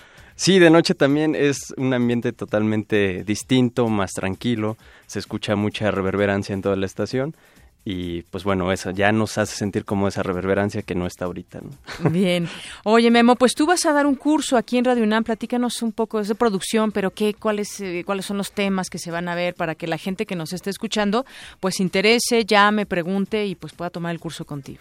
Muy bien, es un taller intensivo, es una semana que empieza, bueno, que va del 19 de septiembre al 23, en la que vamos a ver tres módulos que se han ido formando con el paso del tiempo que, llevo prácticamente eh, acarreando en la producción radiofónica, ¿no? Tengo el gusto de tener, bueno, de contar ya con 15 años de experiencia en la radio, inicié aquí en Radio UNAM, y bueno, me, me he dado cuenta que además de saber producir, además de los temas que aprendemos en la universidad, sistema semiótico de la radio, lenguaje radiofónico, también tenemos que tener conocimientos de ingeniería de sonido. Entonces, el primer módulo eh, abarca todos estos tópicos, desde aprender qué es el sonido, cómo se comporta, cómo se propaga, qué es una frecuencia, cómo las analizamos, eh, y eso poco a poco nos va llevando a los fierros, ¿no? A lo que yo les llamo los fierros, que son el equipo técnico con el que podemos trabajar, eh, la grabación de audio, qué tipo de micrófonos necesitamos o requerimos para nuestras aplicaciones, interfaces de audio, mixers, análogas o digitales. Y como verás, es todo un recorrido bien natural hasta llegar al punto más creativo que es el montaje radiofónico, en donde mezclamos toda una serie de elementos sonoros y no sonoros para hacer nuestras producciones. Todas tienen que respetar algunos planos sonoros para que al final no tengamos producciones que se escuchen eh, pues ruidosas o que se escuche una orquesta bien bien mal, ¿no? Mal dirigida, Sí, sí. sobre todo. Una, que no se escuche una amalgama de sonidos, sino que todos los sonidos se respeten y convivan en paz todos. Sí, fíjate que eso es muy importante lo que dices, porque para llegar a lo que de pronto ya podemos decir, esto es una, una gran producción, no es que nada más llegues, edites, metas y musicalices y ya, sino que hay que entender como en su conjunto, eh, incluso como cuando hablas al micrófono, cómo te diriges, cómo está formado, eh, si te mueves para acá, cómo se oye, cómo se oye para acá, en Ajá. fin, muchas cosas para que después ya des paso a, a la creatividad. Hay que tener mucho, mucho oído y que te guste sobre todo también. Sí, que te guste, porque nosotros podemos ofrecer las herramientas, les podemos hacer que aprendan cómo se trabajan esas herramientas, pero gran parte de la producción radiofónica requiere, requiere creatividad hasta talento, ¿no? Eh, no, no es suficiente con saber de plugins, efectos, que es con lo que muchos chavos, bueno, chavos ya me refiero a, a chavos de 25 a lo mejor, eh, se emocionan mucho, ¿no? Se emocionan más con el tipo de software que pueden manejar, pero en realidad todas esas herramientas son como maquillaje, son como, eh, pues eso, maquillaje con lo que podemos acabar de hacer una, una pieza, ¿no? Pero saber el sonido, saber cómo se comporta, te da mucha más creatividad a la hora de hacer producciones, no solo en cabina, sino que puedes también tener conocimiento de qué necesitas para hacer radio al aire, al aire libre, ¿no? Que es algo que defiendo mucho, que la radio se tiene que hacer en donde la expresión sucede, en los puntos donde la, el arte, eh, la charla y la palabra suceden. ¿no? Esto es lo que podrán aprender dentro de este curso que se llevará a cabo, nos dices, 19 de septiembre al 23. Sí, del 19 al 23 de septiembre, aquí en Radio UNAM, en la sala Julián Carrillo, es un lugar eh, predilecto y privilegiado para tener un taller de radio, ya que está acondicionado acústicamente, aparte de que lo van a conocer, pues podemos hacer muchos ejercicios ahí, más que en cualquier, cualquier aula. Y bueno, es de 5 de la tarde a, a 8, las inscripciones ya están abiertas. Pueden visitar para más fácil la página de Radio UNAM, radiounam.unam.mx. habrá, bueno, hay un apartado de, de talleres o, o, eventos, algo así me, parece. Talleres, cursos. Ajá, y ahí está la información, ahí está la sinopsis. Y ya está en nuestras redes sociales, déjame decirte además. Ah, qué bueno, pues muchas gracias. Ahí en las redes sociales tenemos un video que fue sonorizado también siguiendo todos estos eh, estos métodos de, de, sonorización, ¿no? Que habrá que destacar que no, no todas las producciones se hacen igual, ¿no? Hay producciones eh, gracias a Dios, culturales. y hay producciones, y bueno, estos conocimientos también se pueden aplicar a la radio comercial o tal vez puedes migrar también hacia la televisión, hacer diseño de audio para televisión, para teatro o si quieres ya clavarte un poco más a temas más, más espinosos, puedes hacer radioarte, ¿no? Comenzar a experimentar. Muy bien. Pero ya sabiendo. Bueno, pues otro día seguimos platicando, Memo, porque se nos acaba el tiempo. Yo te agradezco mucho y invitamos a la gente que tome este taller contigo. Sí, sí, los invitamos. No hay muchos talleres de radio, la verdad. Y, y bueno, este combina casi todos los elementos que uno necesita para, para hacer radio. Y no sé si da tiempo para escuchar el audio. Ah, sí, sí, claro. Adelante, ¿quieres presentar algún audio? Sí, es un ejemplo de unas identificaciones institucionales de Radio UNAM. Hace ocho años aproximadamente el eslogan de la estación era para oír un mundo nuevo, para ir a un mundo nuevo. Entonces tuve la, la dicha de crear la imagen sonora de esta emisora, a la cual amo con todo el corazón y con todo el profesionalismo que puedo. Eh, entonces vamos a escuchar dos identificaciones pegaditas eh, es un ejemplo del diseño sonoro que se puede lograr con Para que escuchemos parte del trabajo que haces y también lo, escuche la gente que, pueda tomar el curso. Así es, Dañanina. Gracias, Memo. A ti, gracias, gracias a todos en producción. Con esto nos despedimos. Gracias. Gracias.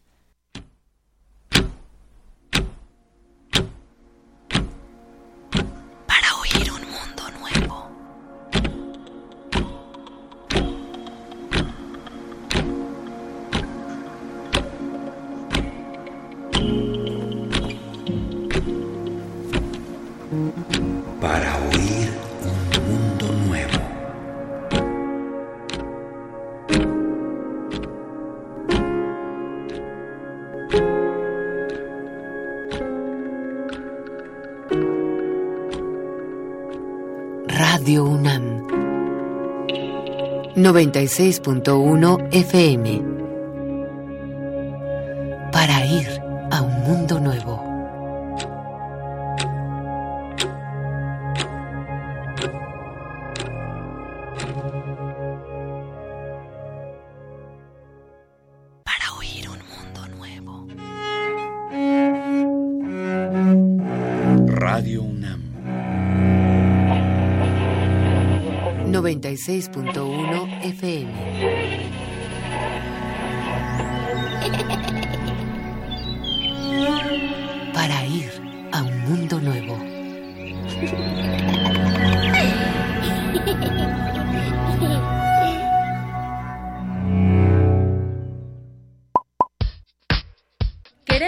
conocer tu opinión. Síguenos en Twitter como arroba PrismaRU. Para nosotros, tu opinión es muy importante. Síguenos en Facebook como Prisma RU.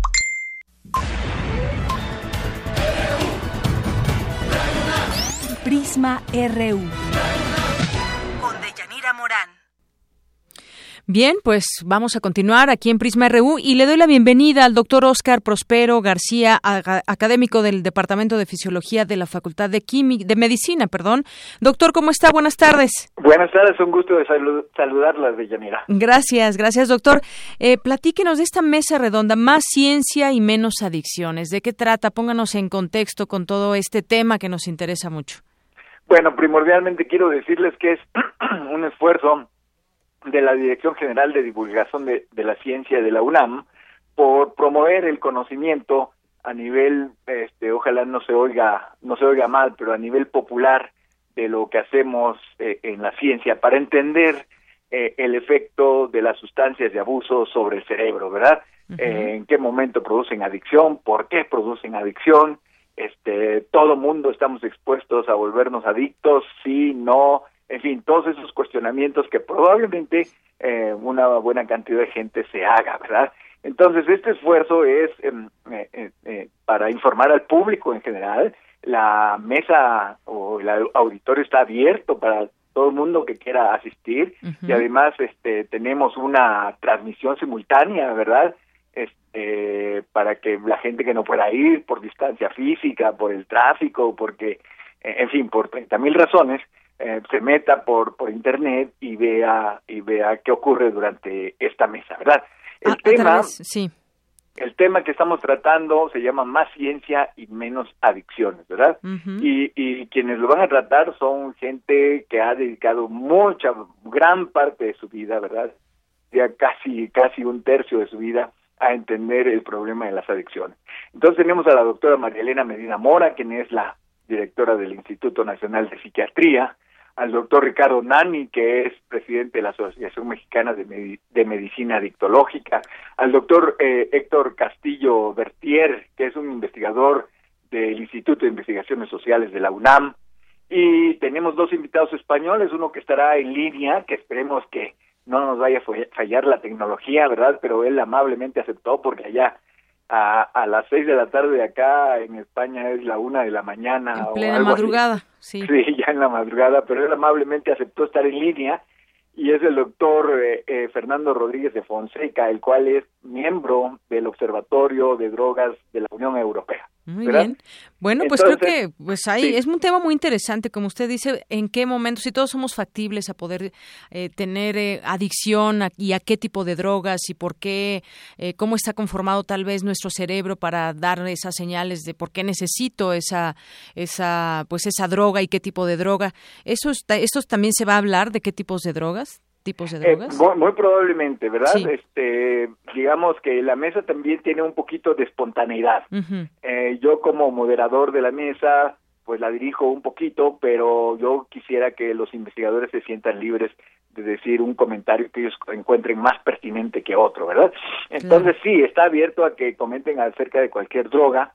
Eh, siempre me interesa que comenten acerca del alcohol, el tabaco y la marihuana, que son las más populares, este, y, y que platiquen acerca del daño que, que le pueden hacer al usuario. Así es. Bueno, pues ahí ya está, eh, digamos, el gancho y la curiosidad que podemos tener para poder escuchar esta eh, mesa redonda. Eh, ¿Qué página nada más, dígame, podemos sintonizarla? Sí, entonces este es HTTP, ya Sí. sabe, do- dos puntos, etcétera, y, y digamos la clave, la palabra clave es donde se hace la ciencia. Donde se hace la ciencia. Muy bien. Entonces, este, que se metan a esa página es de la UNAM y entonces allí pueden pueden ver la mesa redonda. Muy bien. Bueno, pues yo le agradezco esta información de verdad, doctor Oscar Prospero Un García. placer. Hasta luego. Que esté muy bien, adiós. Buenas tardes.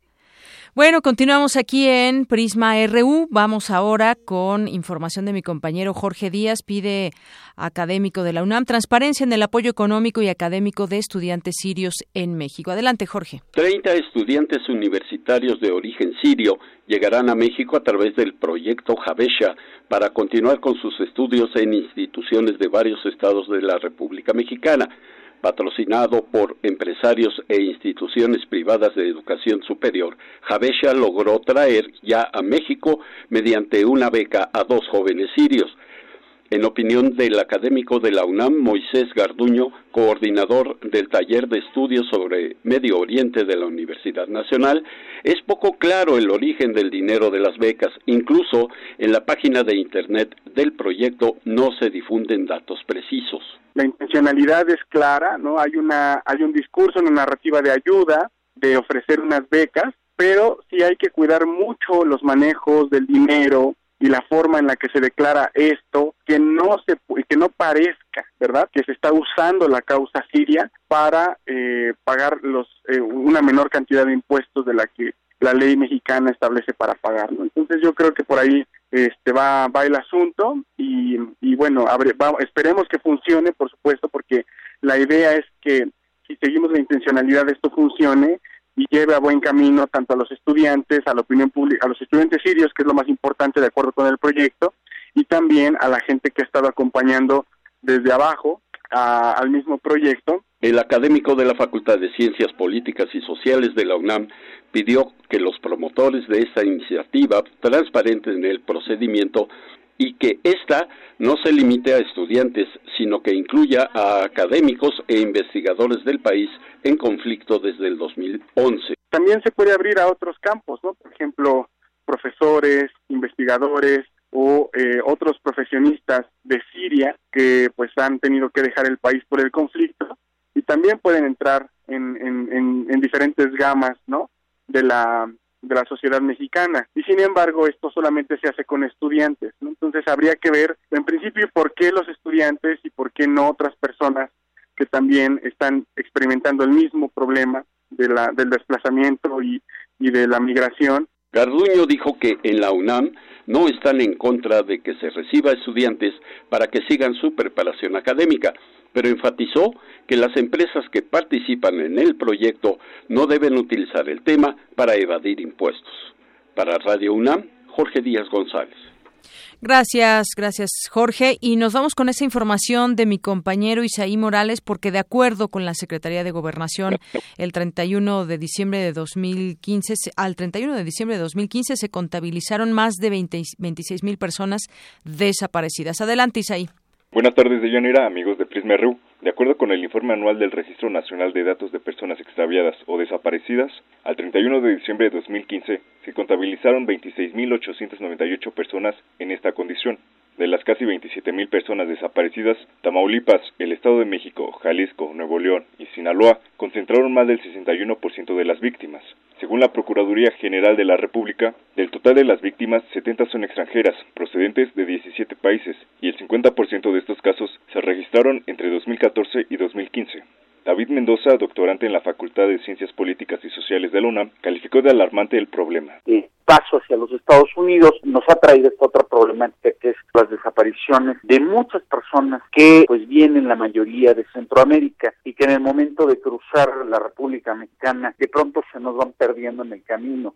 Otro de los problemas también muy importantes es eh, cómo se han utilizado a estos migrantes centroamericanos también pues para que trabajen para el crimen organizado. En pocas palabras terminan siendo utilizados como mano de obra esclavizante por estos grupos de los 70 extranjeros desaparecidos, 58 son hombres y 12 mujeres, en su mayoría provenientes de países centroamericanos, guatemaltecos y hondureños encabezan la lista de víctimas, donde también destacan los migrantes colombianos. El informe destaca que la Ciudad de México, con 18 reportes, Tamaulipas, con 17 y Michoacán, con 10, son las entidades que encabezan la lista con mayor número de extranjeros desaparecidos.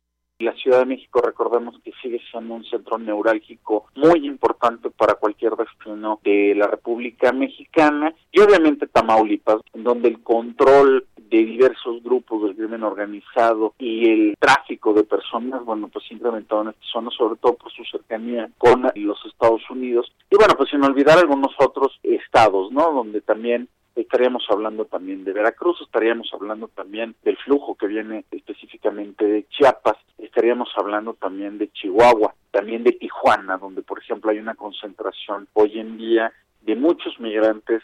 El Registro Nacional de Personas Desaparecidas señaló que la edad de más de la mitad de las víctimas oscila entre 15 y 39 años. El experto explicó que la desaparición de extranjeros no es un problema exclusivo de México. Resaltó que a nivel internacional los flujos migratorios provocan muchos desaparecidos, por ejemplo, la crisis migratoria que vive Europa debido al conflicto en Medio Oriente. Advirtió que es necesario que el gobierno federal fortalezca los mecanismos y políticas migratorias para tener control sobre las personas que cruzan las fronteras nacionales, sin violar los derechos humanos. De Yanira hasta aquí la información. Buenas tardes. Gracias, Isaí. Muy buenas tardes. Debate RU.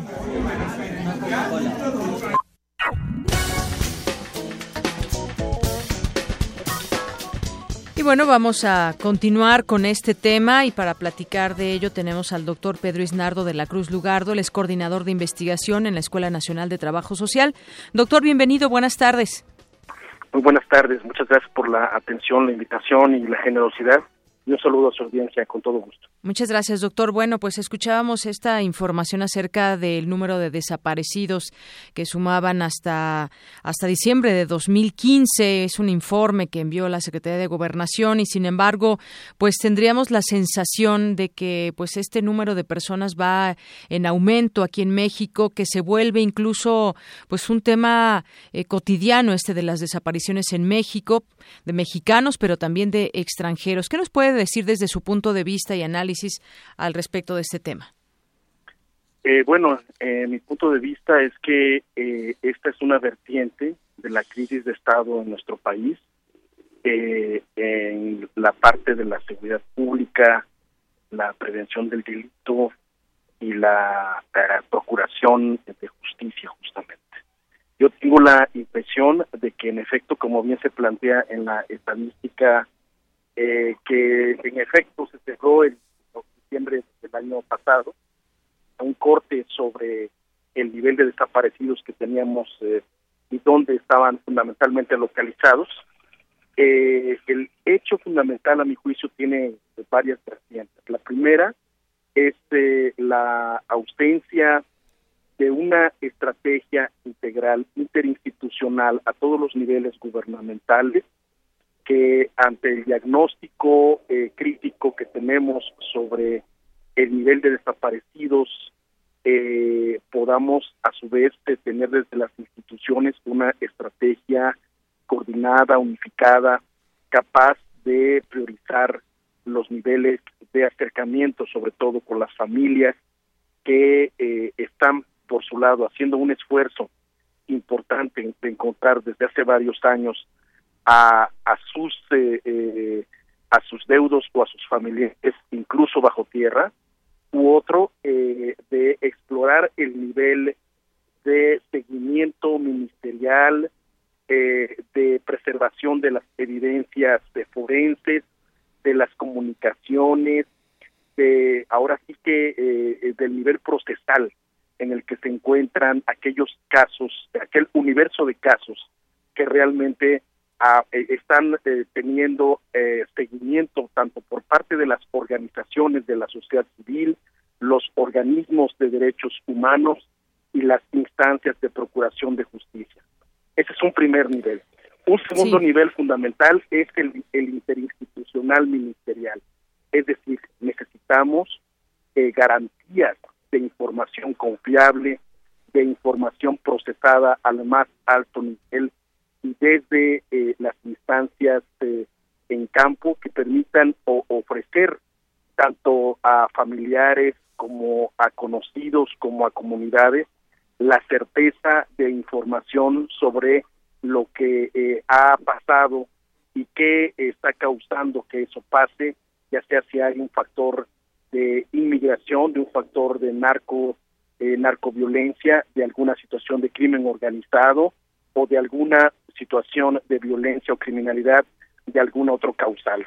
Y eso es fundamental, tener una radiografía no solamente de las personas, de los casos, de las familias en las cuales sí se está dando seguimiento, sino a su vez tener dimensionado la capacidad de, eh, relacionar variables, relacionar indicadores, relacionar eventos y casuísticas que pueden estar detonando eh, que este proceso eh, y, el fenómeno de la desaparición forzada se mantenga como un fenómeno crítico criminal.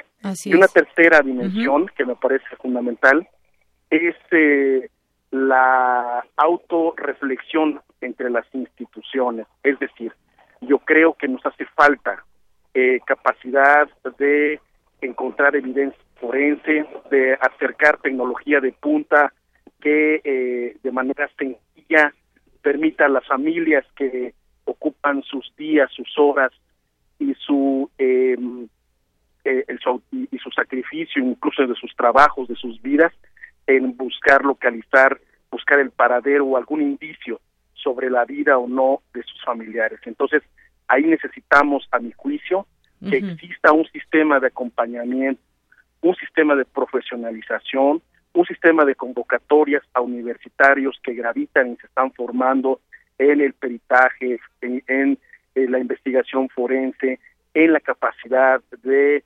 autoprofesionalización de los cuerpos de seguridad eh, ministeriales, etcétera, etcétera, etcétera, en el acompañamiento que necesitan eh, y, la experiencia internacional que, que, que ya está disponible, el aprendizaje que se tiene en otras en otros estados, en otras sociedades donde el fenómeno de desaparición ha, arraigado. Entonces, yo sí creo pues que, estamos todavía ah, en un trecho crítico de respuesta a ideal desde la sociedad, desde las instituciones, particularmente de justicia, de procuración, de investigación ministerial y de atención a víctimas, de replanteamiento de sus modelos de gestión, de su capacidad de respuesta y de acompañamiento en los procesos de duelo, en los procesos de búsqueda, en los procesos de exhumación y en los procesos de investigación que puedan a su vez ofrecernos en su momento otra capacidad preventiva y de atención a esta, Muy bien.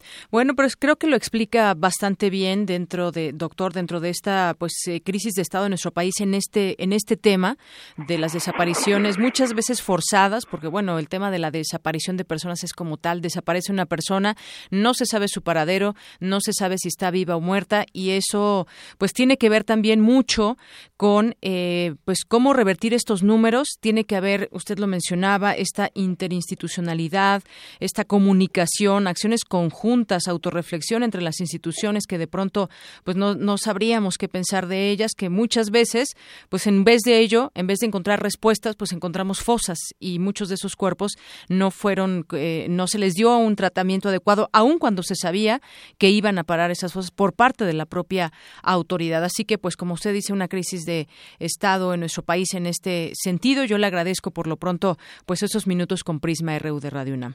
Encantado, ojalá haya sido, haya servido para el análisis y muchas gracias por la invitación. Saludos Muchas gracias, doctor. Hasta luego. Fue el doctor Pedro Isnardo de la Cruz Lugardo, eh, coordinador de investigación en la Escuela Nacional de Trabajo Social. Y bueno, pues esto fue es parte ya de nuestra mesa de análisis del día de hoy. Y como todos los días también, pues Prisma RU sale a las calles y en este caso, pues hacemos una pregunta que tiene que ver con nuestra mesa. ¿Crees que ha eh, mejorado o empeorado el tema de las desapariciones en este, en lo que va de este sexenio? Esto fue lo que nos contestaron.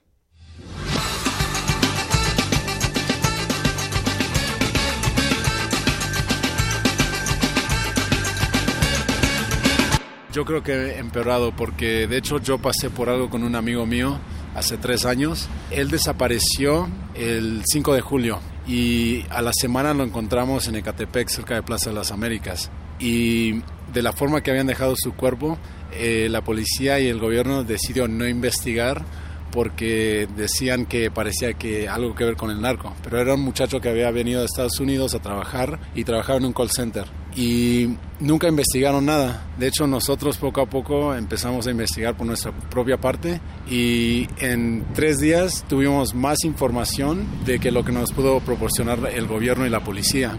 Ha empeorado. Está peor que antes, porque nadie está haciendo nada. No, está peor. Sigue igual. ¿Por qué? Pues no hay respuesta de nada, o no veo respuesta. Sigue igual, marchas, caos. Total caos. Pues yo digo que no ha mejorado y que en realidad Peña Nieto se está enfocando más en otras cosas que no debería. En lo de Trump que no tenía nada, nada que haber estado aquí y pues se está enfocando en otro tipo de cosas en el cuarto informe que tal vez sí es esencial, pero no, pero yo creo que es más esencial la seguridad del pueblo, ¿no? Eso nunca va a mejorar, no, no hay para cuándo, eso ya está este, resuelto desde hace mucho tiempo.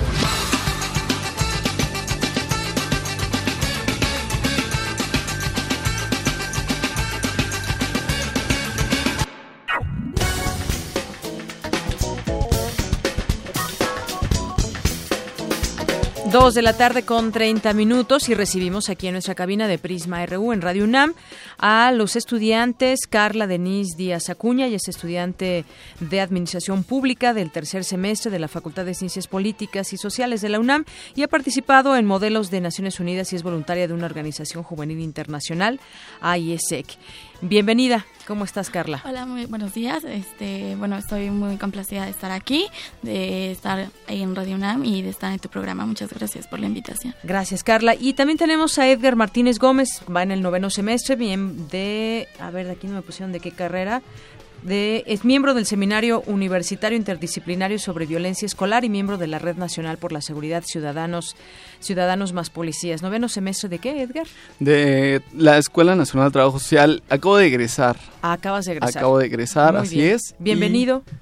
Gracias por, por, la invitación, muchísimas gracias. Bueno, pues eh, escuchábamos al doctor, escuchábamos lo que el, sentir de la gente también, que nosotros pues por azar salimos y preguntamos, es la sensación de que el tema de las desapariciones en México no mejora. Y bueno, es un tema bastante fuerte, sensible por las características que siempre, que siempre hay en torno a una desaparición, sea forzada o no, que hemos visto de estas distintas modalidades aquí en nuestro país Hablaba el doctor de una crisis de Estado en nuestro país en este sentido y que para ello se necesita una estrategia integral. Ustedes como jóvenes y dentro de su análisis, ¿cómo ven este tema? ¿Qué opinan? ¿Con quién empezamos? Contigo, Edgar. Adelante. Pues respecto a la pregunta sobre ha empeorado eh, la crisis de, desaparición en México, pues me parece que un indicador que nos podría dar como mayor claridad es la preocupación que se ha generado al exterior del país. Las organizaciones internacionales que han puesto su, en la mira la, cuestión de las desapariciones eh, en México. El caso más reciente es el que hizo la organización Open Society, la cual eh, eh, dentro de sus conclusiones en el informe que realizó sobre las, sobre las desapariciones, las, las violaciones sistemáticas a los derechos humanos, los casos de tortura, pues ella califica que México tiene un problema de lesa humanidad. Me parece que ya estamos en niveles extremos, ¿no?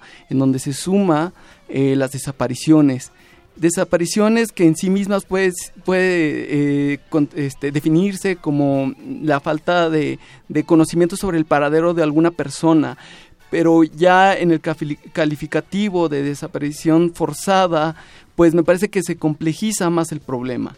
Sobre todo cuando ya estas desapariciones forzadas en la percepción de la gente, pues la ligan mucho con la actuación del Estado. Eh, propiamente los grupos eh, del, ejército, del ejército militar y los policías pero ya no es un problema en donde se tenga que relacionar la actuación del Estado, sino grupos que no pertenecen al Estado. Estoy hablando de los grupos criminales y ya se habla, ya hablaba el académico que nos predició sobre eh, el nivel de violencia en algunos estados y me parece que eh, eh, justamente en el segundo trimestre de este año el repunte de la violencia también contextualiza un panorama en crisis, crisis de esta sociedad, no solamente del Estado. Muy bien. Gracias, Edgar, por tu opinión. Bueno, pues tú, Carla, ¿qué opinas sobre este, este tema, una crisis o no de Estado? ¿Qué pasa con este tema? Efectivamente, como mencionó el académico, en México nos encontramos en una crisis de Estado donde el Estado de Derecho ya no está garantizado para ninguno de los habitantes de la sociedad, donde lo vemos que se está reflejando también al exterior, como lo mencionaba Edgar, donde hay países como Francia, Estados Unidos, Gran Bretaña, que llaman a su sociedad a no visitar México, les recomiendan que se abstengan de visitar, por ejemplo, lugares como Tamaulipas, Guerrero, Michoacán, eh, Sinaloa, debido a la violencia que se está viviendo en el país. Podemos recordar hace poco el caso de los australianos, eh, eh, se llamaban Dean Coleman y, perdón, Adam Coleman y Dean Russell, donde eran dos australianos jóvenes que eran surfistas decidieron venir a las playas de Mazatlán, que son conocidas donde pueden practicar este deporte, y dos jóvenes eh, fueron eh, murieron a causa de las manos de, de estos crímenes, de este grupo criminal, ¿no? murieron en una parte que se llama Nabolato, dentro del estado de Sinaloa, y donde los mismos alcaldes decían como, sí, sabemos que es denominado como un triángulo de Bermudas, porque ahí la gente entra y desaparece. Eran jóvenes que no tenían nada que ver con el crimen organizado y murieron a manos de este, como mencionaban justamente el joven que entrevistaron, debido a, la, a cómo el crimen organizado está matando a la sociedad, ya el gobierno ya no investiga, ya lo relaciona como, ah, fue... Eh, un homicidio violento, pues esta persona está relacionado a un cártel, está relacionado a un grupo delictivo. Ya ni siquiera se detienen a investigar, a analizar por qué lo mataron así, por qué murieron. También hay que ver que estos grupos delictivos, el crimen organizado, está utilizando a los migrantes. Los migrantes ahorita son su objetivo más fácil. ¿Por qué? Porque son personas que vienen solos, son personas que no tienen familia, que buscan oportunidades y que estamos viendo. México se está volviendo una fosa de sueños, una fosa de personas que utilizan a México para llegar a Estados Unidos y que en el camino no solamente se encuentran ante la adversidad de pasar por territorio peligroso, sino se encuentran contra estos grupos delictivos que los utilizan, que los matan. Podemos recordar que en el 2000 en el 2010 fue donde fue una gran matanza de alrededor 72 migrantes en, en Huitzachal, en Tamaulipas, en donde el grupo, eh, un cártel, los interceptó.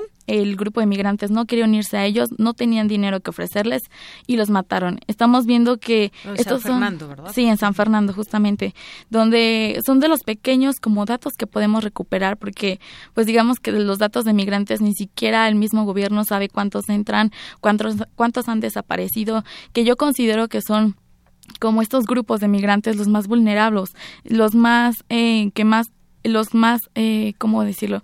Los que más sufren ante la violencia, los que más desaparecen, los que menos son escuchados.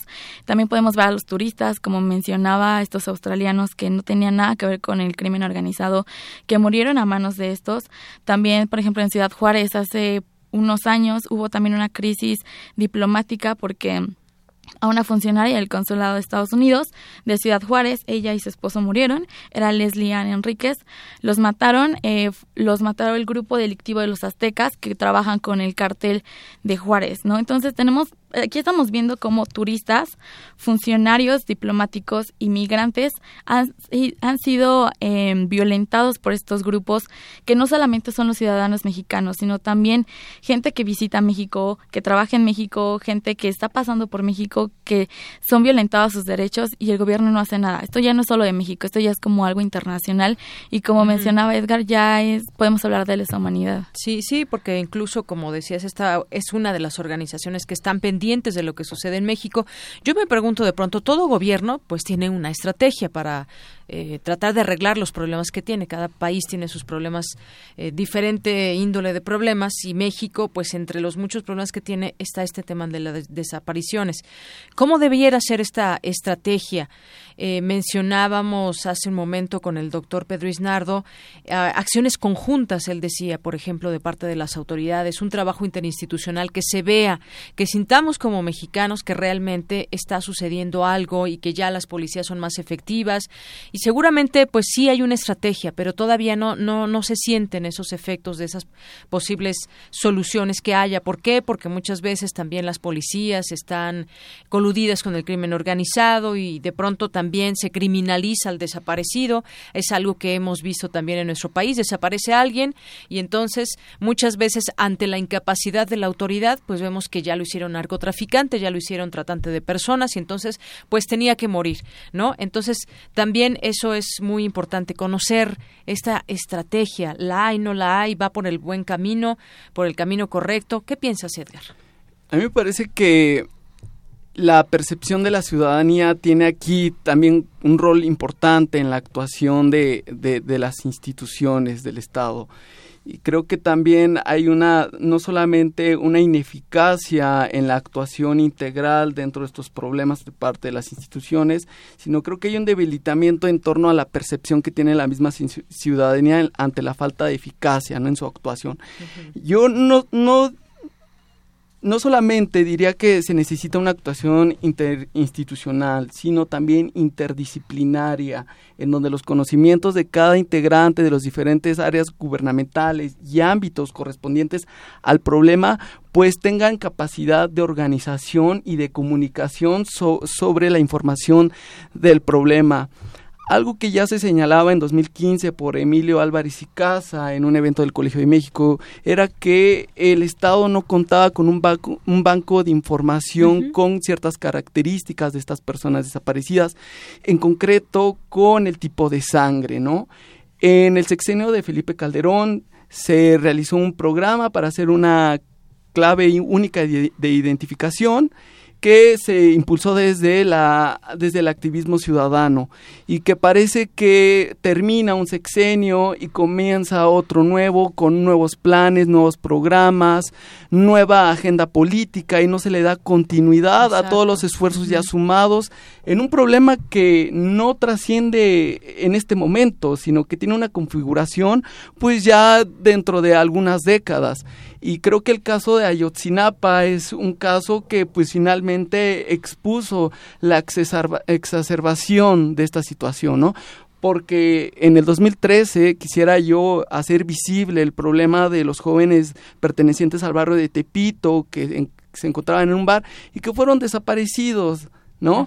Y que muchas veces pues no no permanece dentro de este análisis y creo que no es menos importante y que se tiene que sumar dentro de las acciones los estudios diagnósticos, ¿no? Sobre todo estudios diagnósticos integrales en donde no solamente se refiera al daño de la víctima, ¿no? Como el daño directo, sino el daño indirecto a las familias, a los grupos de amigos, a todo ese núcleo social y también cómo afecta a las comunidades que se encuentran de estos, dentro de estos estados donde está presente esta problemática.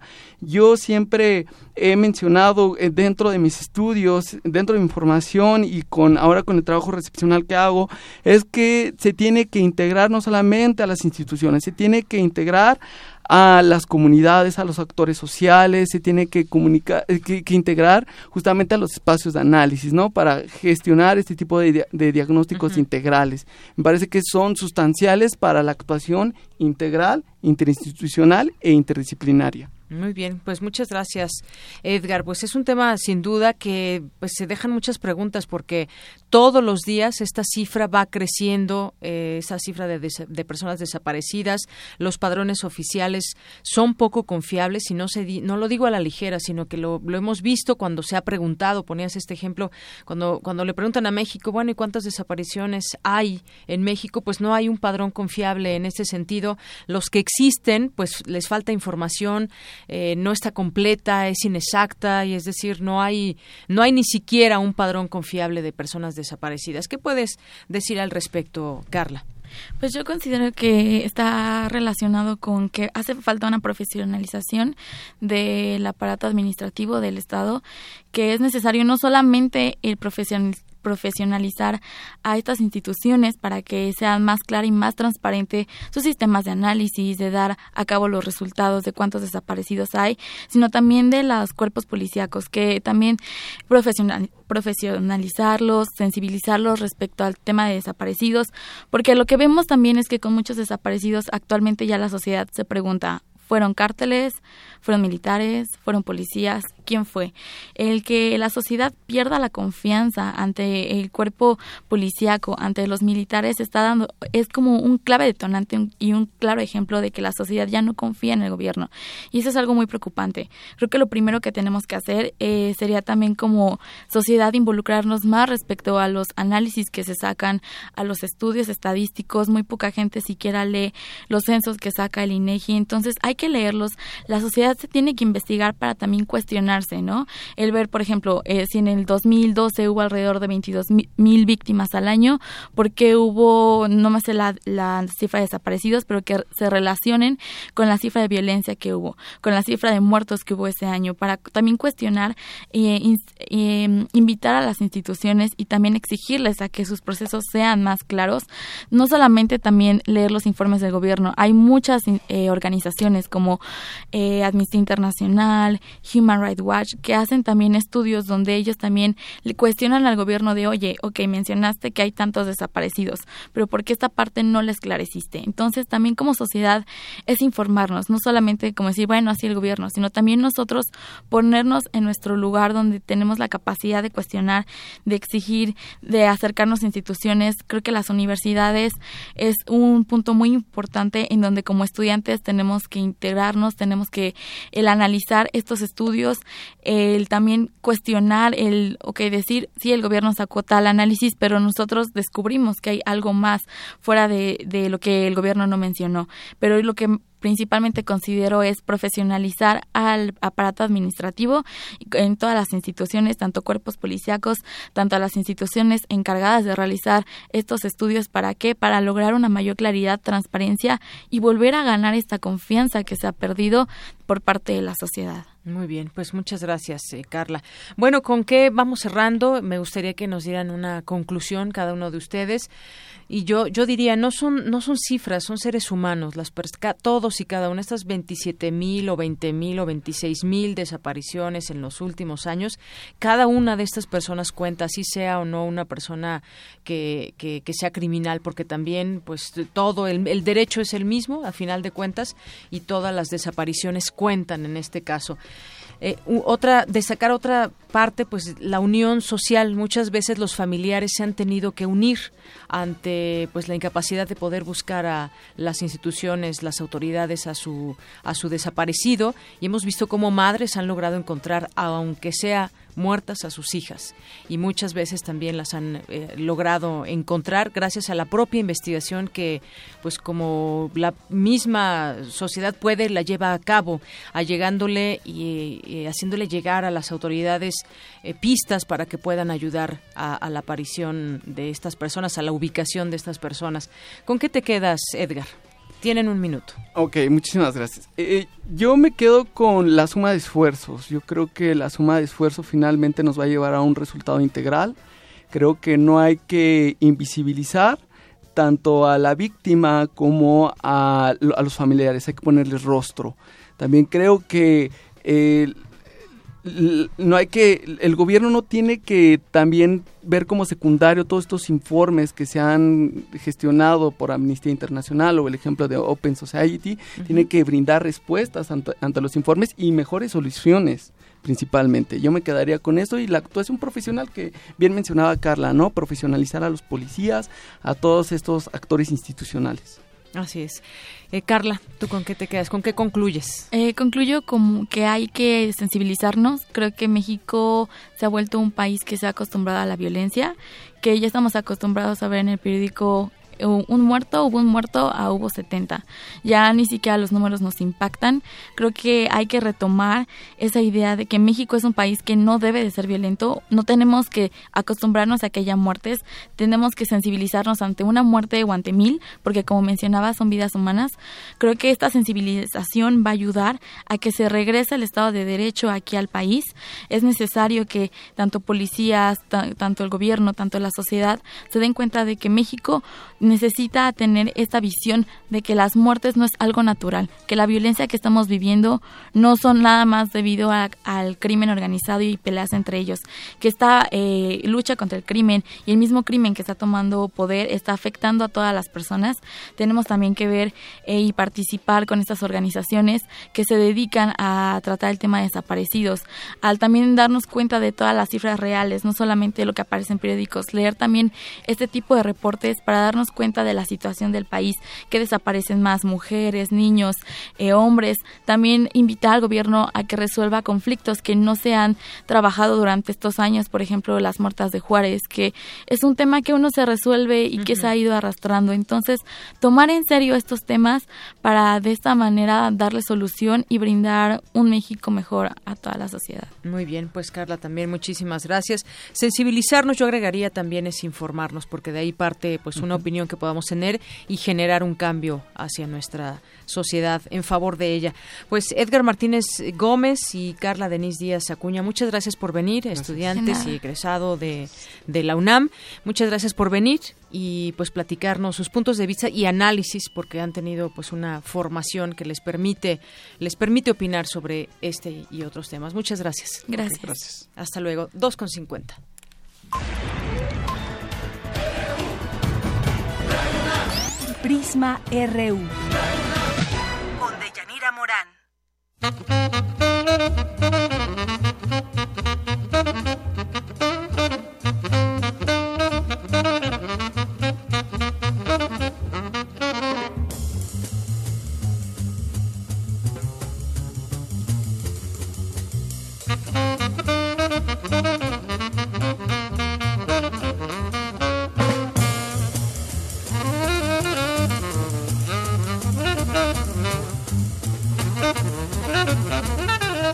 Son las 2 con 50 minutos y estamos escuchando a Sonny Rollins con esta canción que se llama Óleo.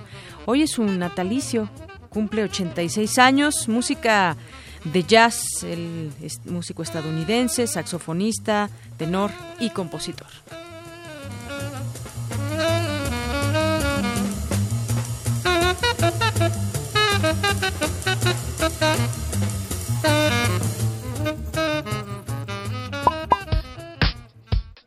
Conocer tu opinión. Síguenos en Twitter como arroba PrismaRU. Para nosotros, tu opinión es muy importante. Síguenos en Facebook como PrismaRU.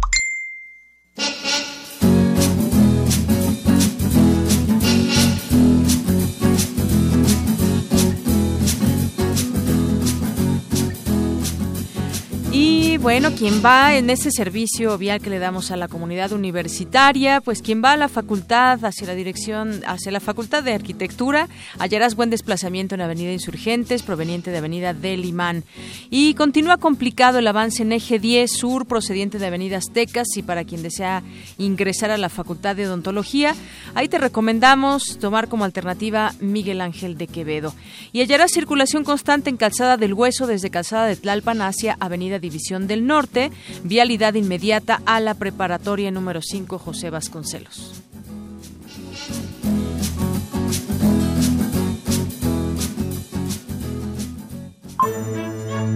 Arte y cultura.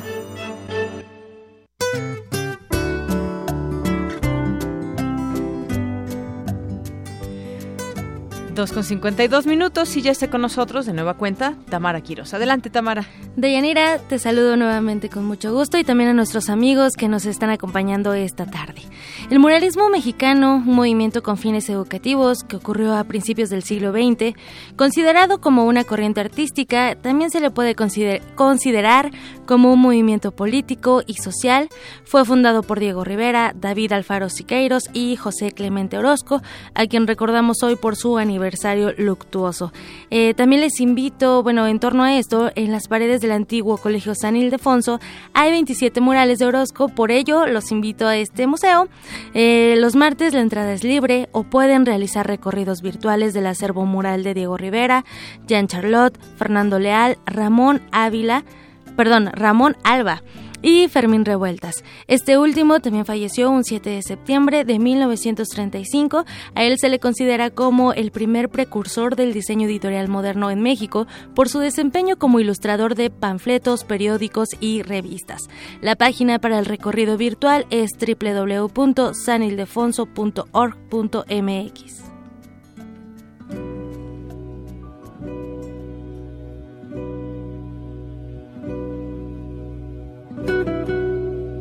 El pintor mexicano José Clemente Orozco, uno de los fundadores del movimiento muralista mexicano, junto con Diego Rivera y David Alfaro Siqueiros, murió el 7 de septiembre de 1949.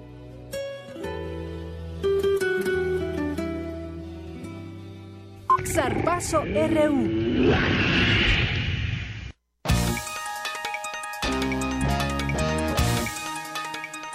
Vamos contigo, Eric Morales, adelante. Gracias, Deyanira. Pues luego del empate a cero goles entre la selección mexicana de fútbol y su similar de Honduras, el técnico del cuadro tricolor, Juan Carlos Osorio, señaló que la falta de contundencia en el ataque provocó este resultado. Y es imposible no perder la pelota, imposible. Entonces creo que el primer tiempo fue aceptable y el segundo tiempo me parece que sí fue muy bien controlado y desafortunadamente dos o tres opciones claras no las concretamos. El técnico colombiano dijo que los abucheos que recibió el conjunto mexicano después del partido por parte de los aficionados son producto del poco espectáculo ofrecido en la cancha del Estadio Azteca. Bueno, me parece que si somos objetivos, eh, aquel que paga la entrada tiene todo el derecho. Estamos en una democracia. México es un país muy grande, más de 120 millones de habitantes. Cada cual debe y tiene todo el derecho a expresar su opinión. Afortunadamente fue contra mí, creo, y no contra los muchachos, aunque muchos, la verdad, sienten la frustración de los jugadores. Estoy hablando de que no se sientan apoyados por sus propios compatriotas. Y es que después del partido en la tribuna comenzaron a escucharse gritos que piden la salida del estratega sudamericano. Con este empate México concluye en la primera posición del grupo A con 16 puntos. También quedó listo el hexagonal final donde México, Estados Unidos, Trinidad y Tobago, Honduras, Panamá y Costa Rica buscarán un boleto para Rusia 2018. Clasificarán los primeros tres lugares y el cuarto jugará un repechaje frente a una selección asiática. El 11 de noviembre la selección mexicana visitará a Estados Unidos en su primer juego de esa fase eliminatoria. Y a propósito del Mundial, el presidente de la Federación Internacional de Fútbol Asociado, la FIFA, Gianni Infantino, abrió la posibilidad de que ese organismo deportivo acepte una candidatura conjunta entre México, Estados Unidos y Canadá para que las tres naciones sean sede del Mundial 2026. Agregó que también evalúa la posibilidad de que en ese evento deportivo aumente el número de selecciones participantes, cifra que pasaría de 32 a 40. De Yanira, la información deportiva esta tarde. Muchas gracias, Eric. Buenas tardes. Buenas tardes.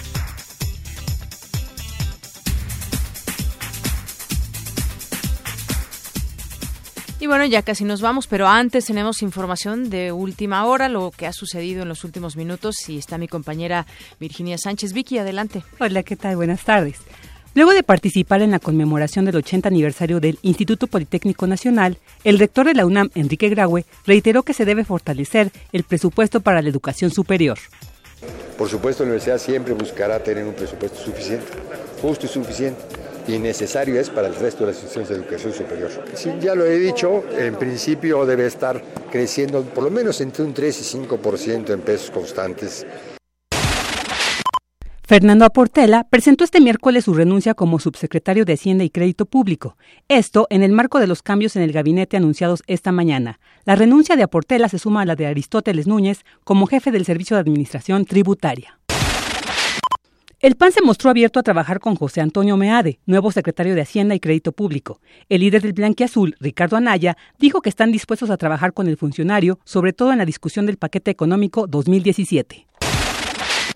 En información internacional, en Venezuela hoy se vivió una jornada de protesta. Cientos de habitantes de Caracas exigieron la realización de un referendo para revocar el mandato del presidente Nicolás Maduro.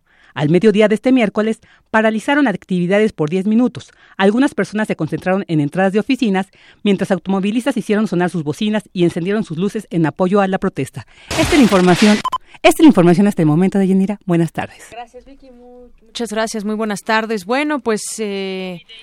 Nos vamos eh, también, antes de irnos rápidamente, le quiero comentar que el fundador de Wikileaks, Julian Assange, anunció que la próxima semana publicará documentos sensibles, así les llaman, sobre la candidata demócrata a la presidencia de Estados Unidos, Hillary Clinton, que tendrán grandes repercusiones en la campaña electoral.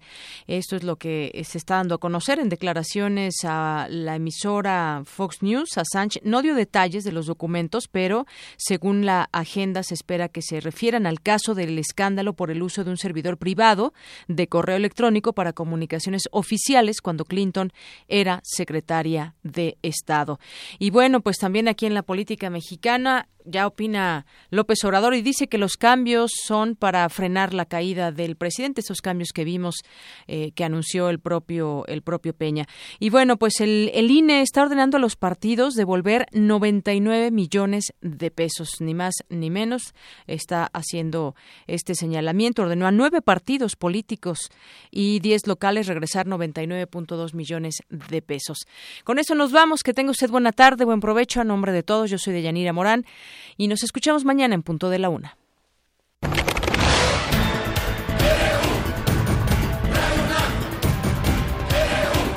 Prisma RU, los perfiles del acontecer universitario de México y el mundo en una frecuencia. De lunes a viernes, de una a 3 de la tarde. Radio UNAM, clásicamente informativa.